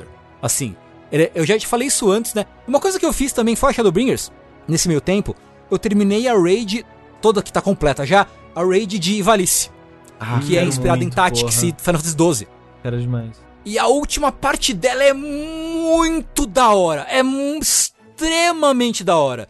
Se você jogou especialmente Tactics. É muito, muito, muito da hora. Porque, como é uma coisa muito próxima de Final Fantasy, eles conseguem ao mesmo tempo costurar legal na história do 14 e fazer uma homenagem muito foda, muito de bom gosto ao que era o que Tactics tem de bom. Então, de novo, não vou dar spoiler, mas caralho, eu fiquei muito contente como uma pessoa que acha que Tactics é um dos melhores Final Fantasies. Tá certo? Eu fiquei muito, muito contente com o que eles fizeram com o universo, com os personagens do Tactics dentro do contexto do, do, do 14, assim. Então, bom pra caralho. E eles fazem isso no fim do Shadowbringers em termos de da mitologia que permeia a franquia Final Fantasy, sabe? Ao mesmo tempo é uma homenagem e uma desvirtuação do que é a mitologia de Final Fantasy no fim do Shadowbringers. E eu achei isso muito, muito, muito foda. É, eu fiquei super contente. Como alguém que gosta de Final Fantasy, eu fiquei extremamente satisfeito com a forma com que os caras fizeram essa, essa, essa integração. E eu digo, na verdade, eu digo, eu digo os caras, mas eu tô falando a cara, porque a roteirista do Shadowbringers é uma moça que trabalhou tanto na história do Shadowbringers quanto da storyline do Dark Knight, que é uma das classes do jogo. Cada classe tem uma história única, né, que você segue com roteiristas diferentes. E a roteirista do Shadowbringers é a minha roteirista da questline do, do, do Dark Knight. Que as pessoas falam que é incrível. Que é muito boa. Eu não, eu não vi, eu fiz o comecinho dela, mas quem diz que é a melhor das classes de longe, que é incrível, e eu preciso fazer ainda essa quest até o final. Ela é DPS, essa classe? Não É é, tanque. tanque. Tanque? Hum. Dark Knight é tanque. Rafa, qual- como é que você quer jogar o jogo? Porque eu, eu quero ser tanque. Então, normalmente em MMO, eu gosto de ser ou mago ou suporte. Eu gosto muito de ser suporte. Mas eu tenho medo, eu tenho medo de decepcionar o meu time. É que o, o mago nesse jogo é DPS, né? É, então. É, é range. O pessoal divide DPS em melee DPS e range DPS, né? É. Tem Red Mage. Red Mage é tipo um híbrido entre Ranger e Melee, que é legal pra caralho, é muito legal. É, né, o Red Mage, ele é, ele é um Battle Mage, né, tipo no... É. Do Final Fantasy, Você, né? tipo, tem, é- tem uma barra pra magia, uma barra pra outro tipo de magia, e depois você dá a espadada no final. É, é da hora pra caralho. Red Ó, Mage. e no controle do PS4, de boinha jogar, então. É, nossa, tranquilaço. Eu, te- eu prefiro até no controle. É. Eu não joguei, eu joguei muito pouquinho, mas tem muita gente na nossa guilda que joga de controle no PS4, o pessoal acha que é, que é de boa. E é crossplay, né? E é crossplay entre os outros, sim. Ô, uma coisa que eu tenho medo, Tengu, é das raids, sabia? Eu tenho muito medo. Hum. Porque elas parecem ser muito difíceis, assim. Eu tenho medo de, de, de não conseguir. Tipo, cara, eu tô três semanas jogando e não consigo passar dessa raid com o meu time aqui. Não, eu, eu acho que nenhuma raid, assim. Tem umas batalhas de três horas, não é, na raid? Não, assim, o lance da raid, tipo, se você for, sim, virgem, cego, não viu nada, talvez você tenha alguma dificuldade, mas dá pra aprender com, com relativa dificuldade, com relativa facilidade, perdão. com relativa Relativa dificuldade. Dá pra aprender. Ainda mais se você jogar com, com outras pessoas junto, né? Esse conteúdo de raid especificamente, normalmente que tem alguém que fala, ó, aqui é assim, assim, assado. Aí, beleza. Aí você vai morrer uma vez? Vai, mas tipo, você, você aprende, assim, sabe? Mas essa é a parada, Tengu. Eu não quero jogar raid com quem já terminou a raid. Não, eu quero jogar com quem gente terminou, Tengu. Não, eu Eu quero. quero que seja fácil. Porque eu sei que muitas das raids dos chefes especiais do Final Uhum. Fantasy, ele tem uns gimmicks diferentes. E eu não quero chegar na luta e um cara falar pra mim, ó, você tem que fazer isso aqui nessa luta. Eu não quero isso, eu quero descobrir o que eu tenho que fazer. Papai, mas, mas Sushi, se você não souber, você vai ficar três semanas pra descobrir. Porque é o negócio da a comunidade que se junta pra descobrir o que tem que fazer na, na, não não é- nas não é batalhas. tanto assim também, não, Rafa. Você tá com. Ah, eu, porque eu tinha um amigo que jogava, jogou desde o começo e ele era, tipo, de uma das melhores guildas do Cara 4. E ele me explicava uma- uma- umas batalhas de boss, assim, tinha umas mecânicas muito loucas. Ai, porque aí fulano fica com status, aí fulano tem que ficar dando a volta e não sei lá o quê. Aí não pode encostar nesse fulano, aí o status pula de pessoa a pessoa. E aí vai cair um meteoro em 3 segundos, e aí, Ah, tipo, mas é umas coisas é, então, bem loucas. É que isso aí, você tá falando da Nael. E a Nael é um conteúdo do jogo base que É, ainda então. é o conteúdo. Ainda é o conteúdo mais difícil do jogo. Ainda, ainda hoje. Eu streamei, tipo, vocês devem ter visto, tipo, foi um stream que a gente que eu fiz aqui no, no- no canal do Jogabilidade. Que, tipo, a gente ficou sessões, horas pra acabar, porque é muito difícil. É muito difícil. Mas, por exemplo, ontem a gente fez a Raid do Nier, a segunda parte da Raid do Nier. E a gente, tipo, foi o primeiro dia da Raid, então tava todo mundo descobrindo junto, né? Então foi muito legal o processo de todo mundo descobrir. Cara, mas o boss faz assim, beleza, então todo mundo vem pra cá. Ah, não. Então, sabe, tipo, e não demorou Ah, tanto. legal, legal. Então eu entendi. É porque, pra, pra mim, o Final Fantasy XIV era isso, entendeu? Porque eu vejo essa experiência do meu amigo jogando Não. e ele via, tipo, vídeos, um- uma hora explicando como é que tinha que vencer o boss e quais eram as táticas, os posicionamentos. E isso foi o André estragando o Demon Souls pro Rick. Foi mesmo. É essa parada de você botar medo na pessoa que você tem que fazer isso, você tem que usar isso, você tem que ir pra lá, você tem que matar aquele inimigo, você tem que comprar esse ponto. Essa parada de falar que tem a maneira certa É. de jogar, É você o que- estraga a experiência pra pessoa. Não, Mas assim, eu acho é- que nesse, nesse, nesse conteúdo tem a maneira certa, porque é muito difícil. É, tem coisas que você, você precisa fazer pra não morrer. Mas a maneira, Rafa, é tipo é você chegar botando medo, pressão na pessoa. Ah, não, não, não. Você tá é. assustando Não, ela, mas é- entendeu? o negócio do meu amigo é que ele gostava disso, ele era do tesão dele, era isso. Então quando ele falava, e- ele queria que eu jogasse. Não, você tem que jogar, porque você tem que essa tática, e aí você tem que fazer É, isso, e aí você tem que. E tipo, é, assim, eu entendo. Eu tenho muita vontade de jogar Final Fantasy XIV pelo, pelo social, sabe? Parece ser tão divertido você juntar uma galerona e fazer uma dungeon junto, É, e sim, vencer um boss, sabe? Porra, parece ser muito divertido. É, e, e nesse sentido, a comunidade, ela é bem muito de boa, assim, eu acho que em um ano jogando, se eu tive cinco casos de toxicidade jogando, foi muito, assim, em um ano, o que quer dizer muito pra um jogo online, sabe? É porque o pessoal tá pagando por mês ali, quero ver ser banido essa porra. Ah, mas o O é pago e o pessoal também diz que é, que é meio, tem um pessoal ali meio complicado, pelo que dizem, né?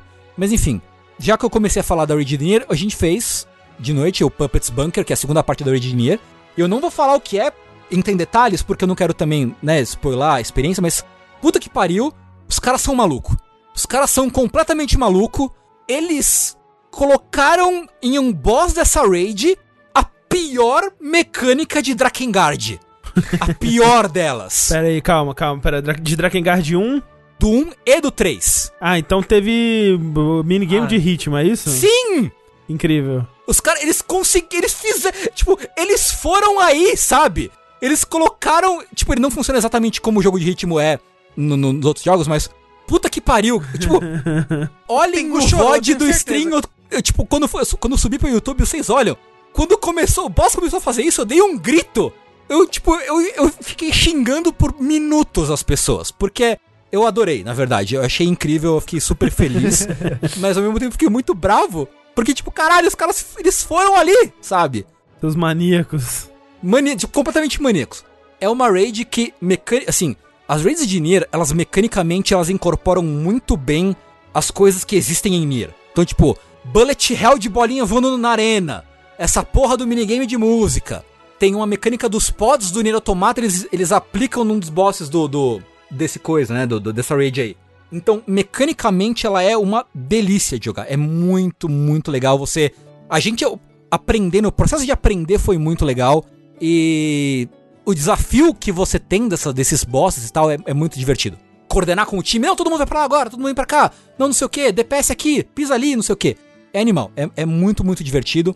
A história não resolveu ainda, não explicou muito bem o que, ainda o que é a história da Raid de modo geral, mas ela é bem interessante, intrigante. E tem remixes, puta que pariu, da Opa. trilha de Nier nessa, nessa segunda parte da Raid. Assim como tinha na primeira parte, né? Aquela que a gente ouviu até no, no nosso podcast de melhores trilhas de 2019. é, eu trouxe, né, a versão aí da, da música do Nier misturada com o tema de Final Fantasy e tal. Eles têm remixes, tem alguns remixes e mashups, mais de um, nessa segunda raid, que é tipo de tirar a camisa e sair rodando, assim. É, é bagulho é de outro mundo. É incrível. Então eu adorei, simplesmente adorei a, a- essa segunda parte da raid de Nier. Infelizmente, é o conteúdo um dos mais high level que tem hoje em dia. Então, você vai demorar pra chegar lá se você começar a jogar agora. Mas, cara, puta, tá muito bom. Os caras tão caprichando demais, acertando muito no conteúdo que eles fazem pra essas, pra essas raids, assim. Fora isso, eu acho que não tem muito mais o que falar do, do 5.3. Eu acho que, cara, Shadowbringers é uma. De modo geral, de novo, repito, disse repito, é o melhor de Final Fantasy. É Final Fantasy no seu ápice, assim, eu acho. Em termos de história, né? Porque obviamente não dá pra falar, comparar em termos de mecânica, porque é um MMO, afinal de contas. Uhum. Mas história, os trials, né? Os bosses que tem, as dungeons que tem, música, visual.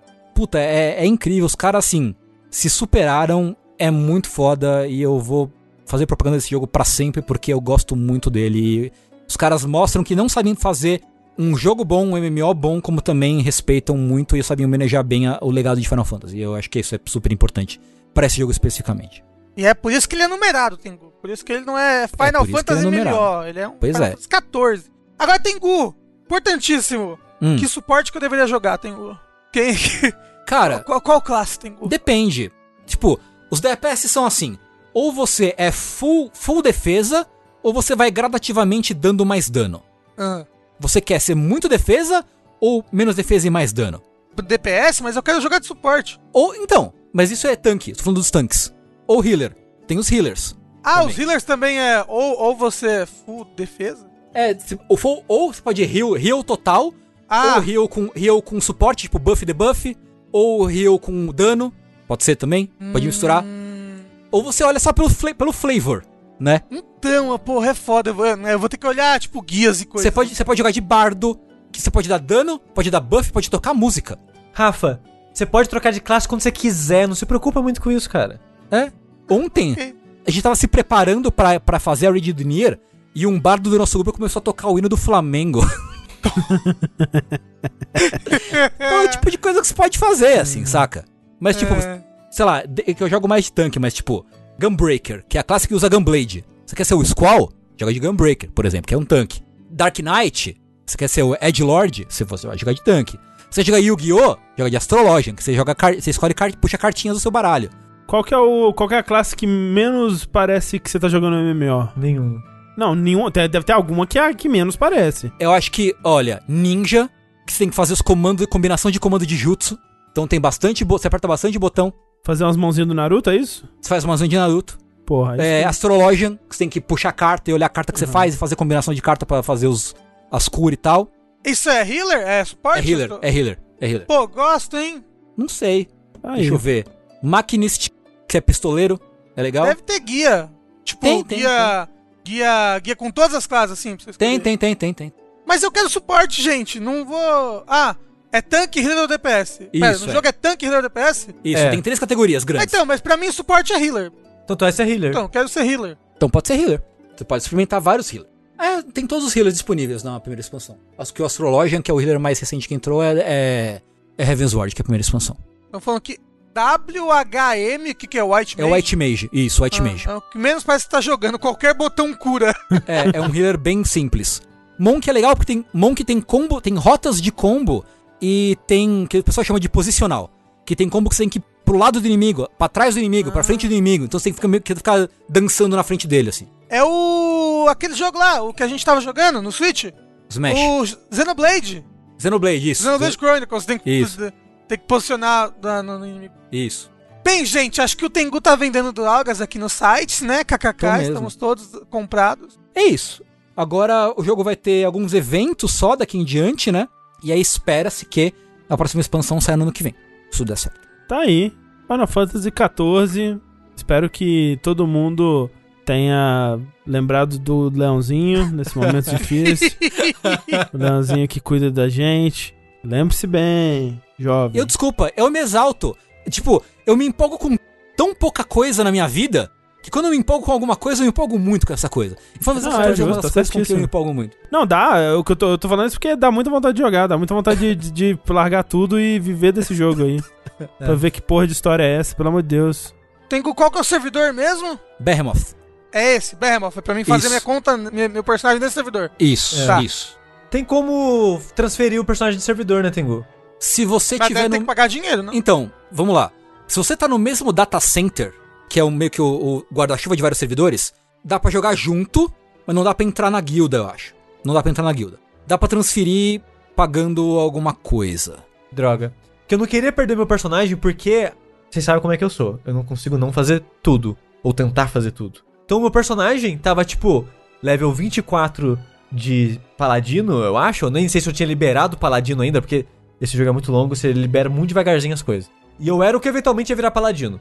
Gla é, Gladiator. Gladiator, exato. E eu era também level 24 em alfaiate, em joalheiro, em pescador, em cozinheiro, em blacksmith. Então. O sushi tem um probleminha. É.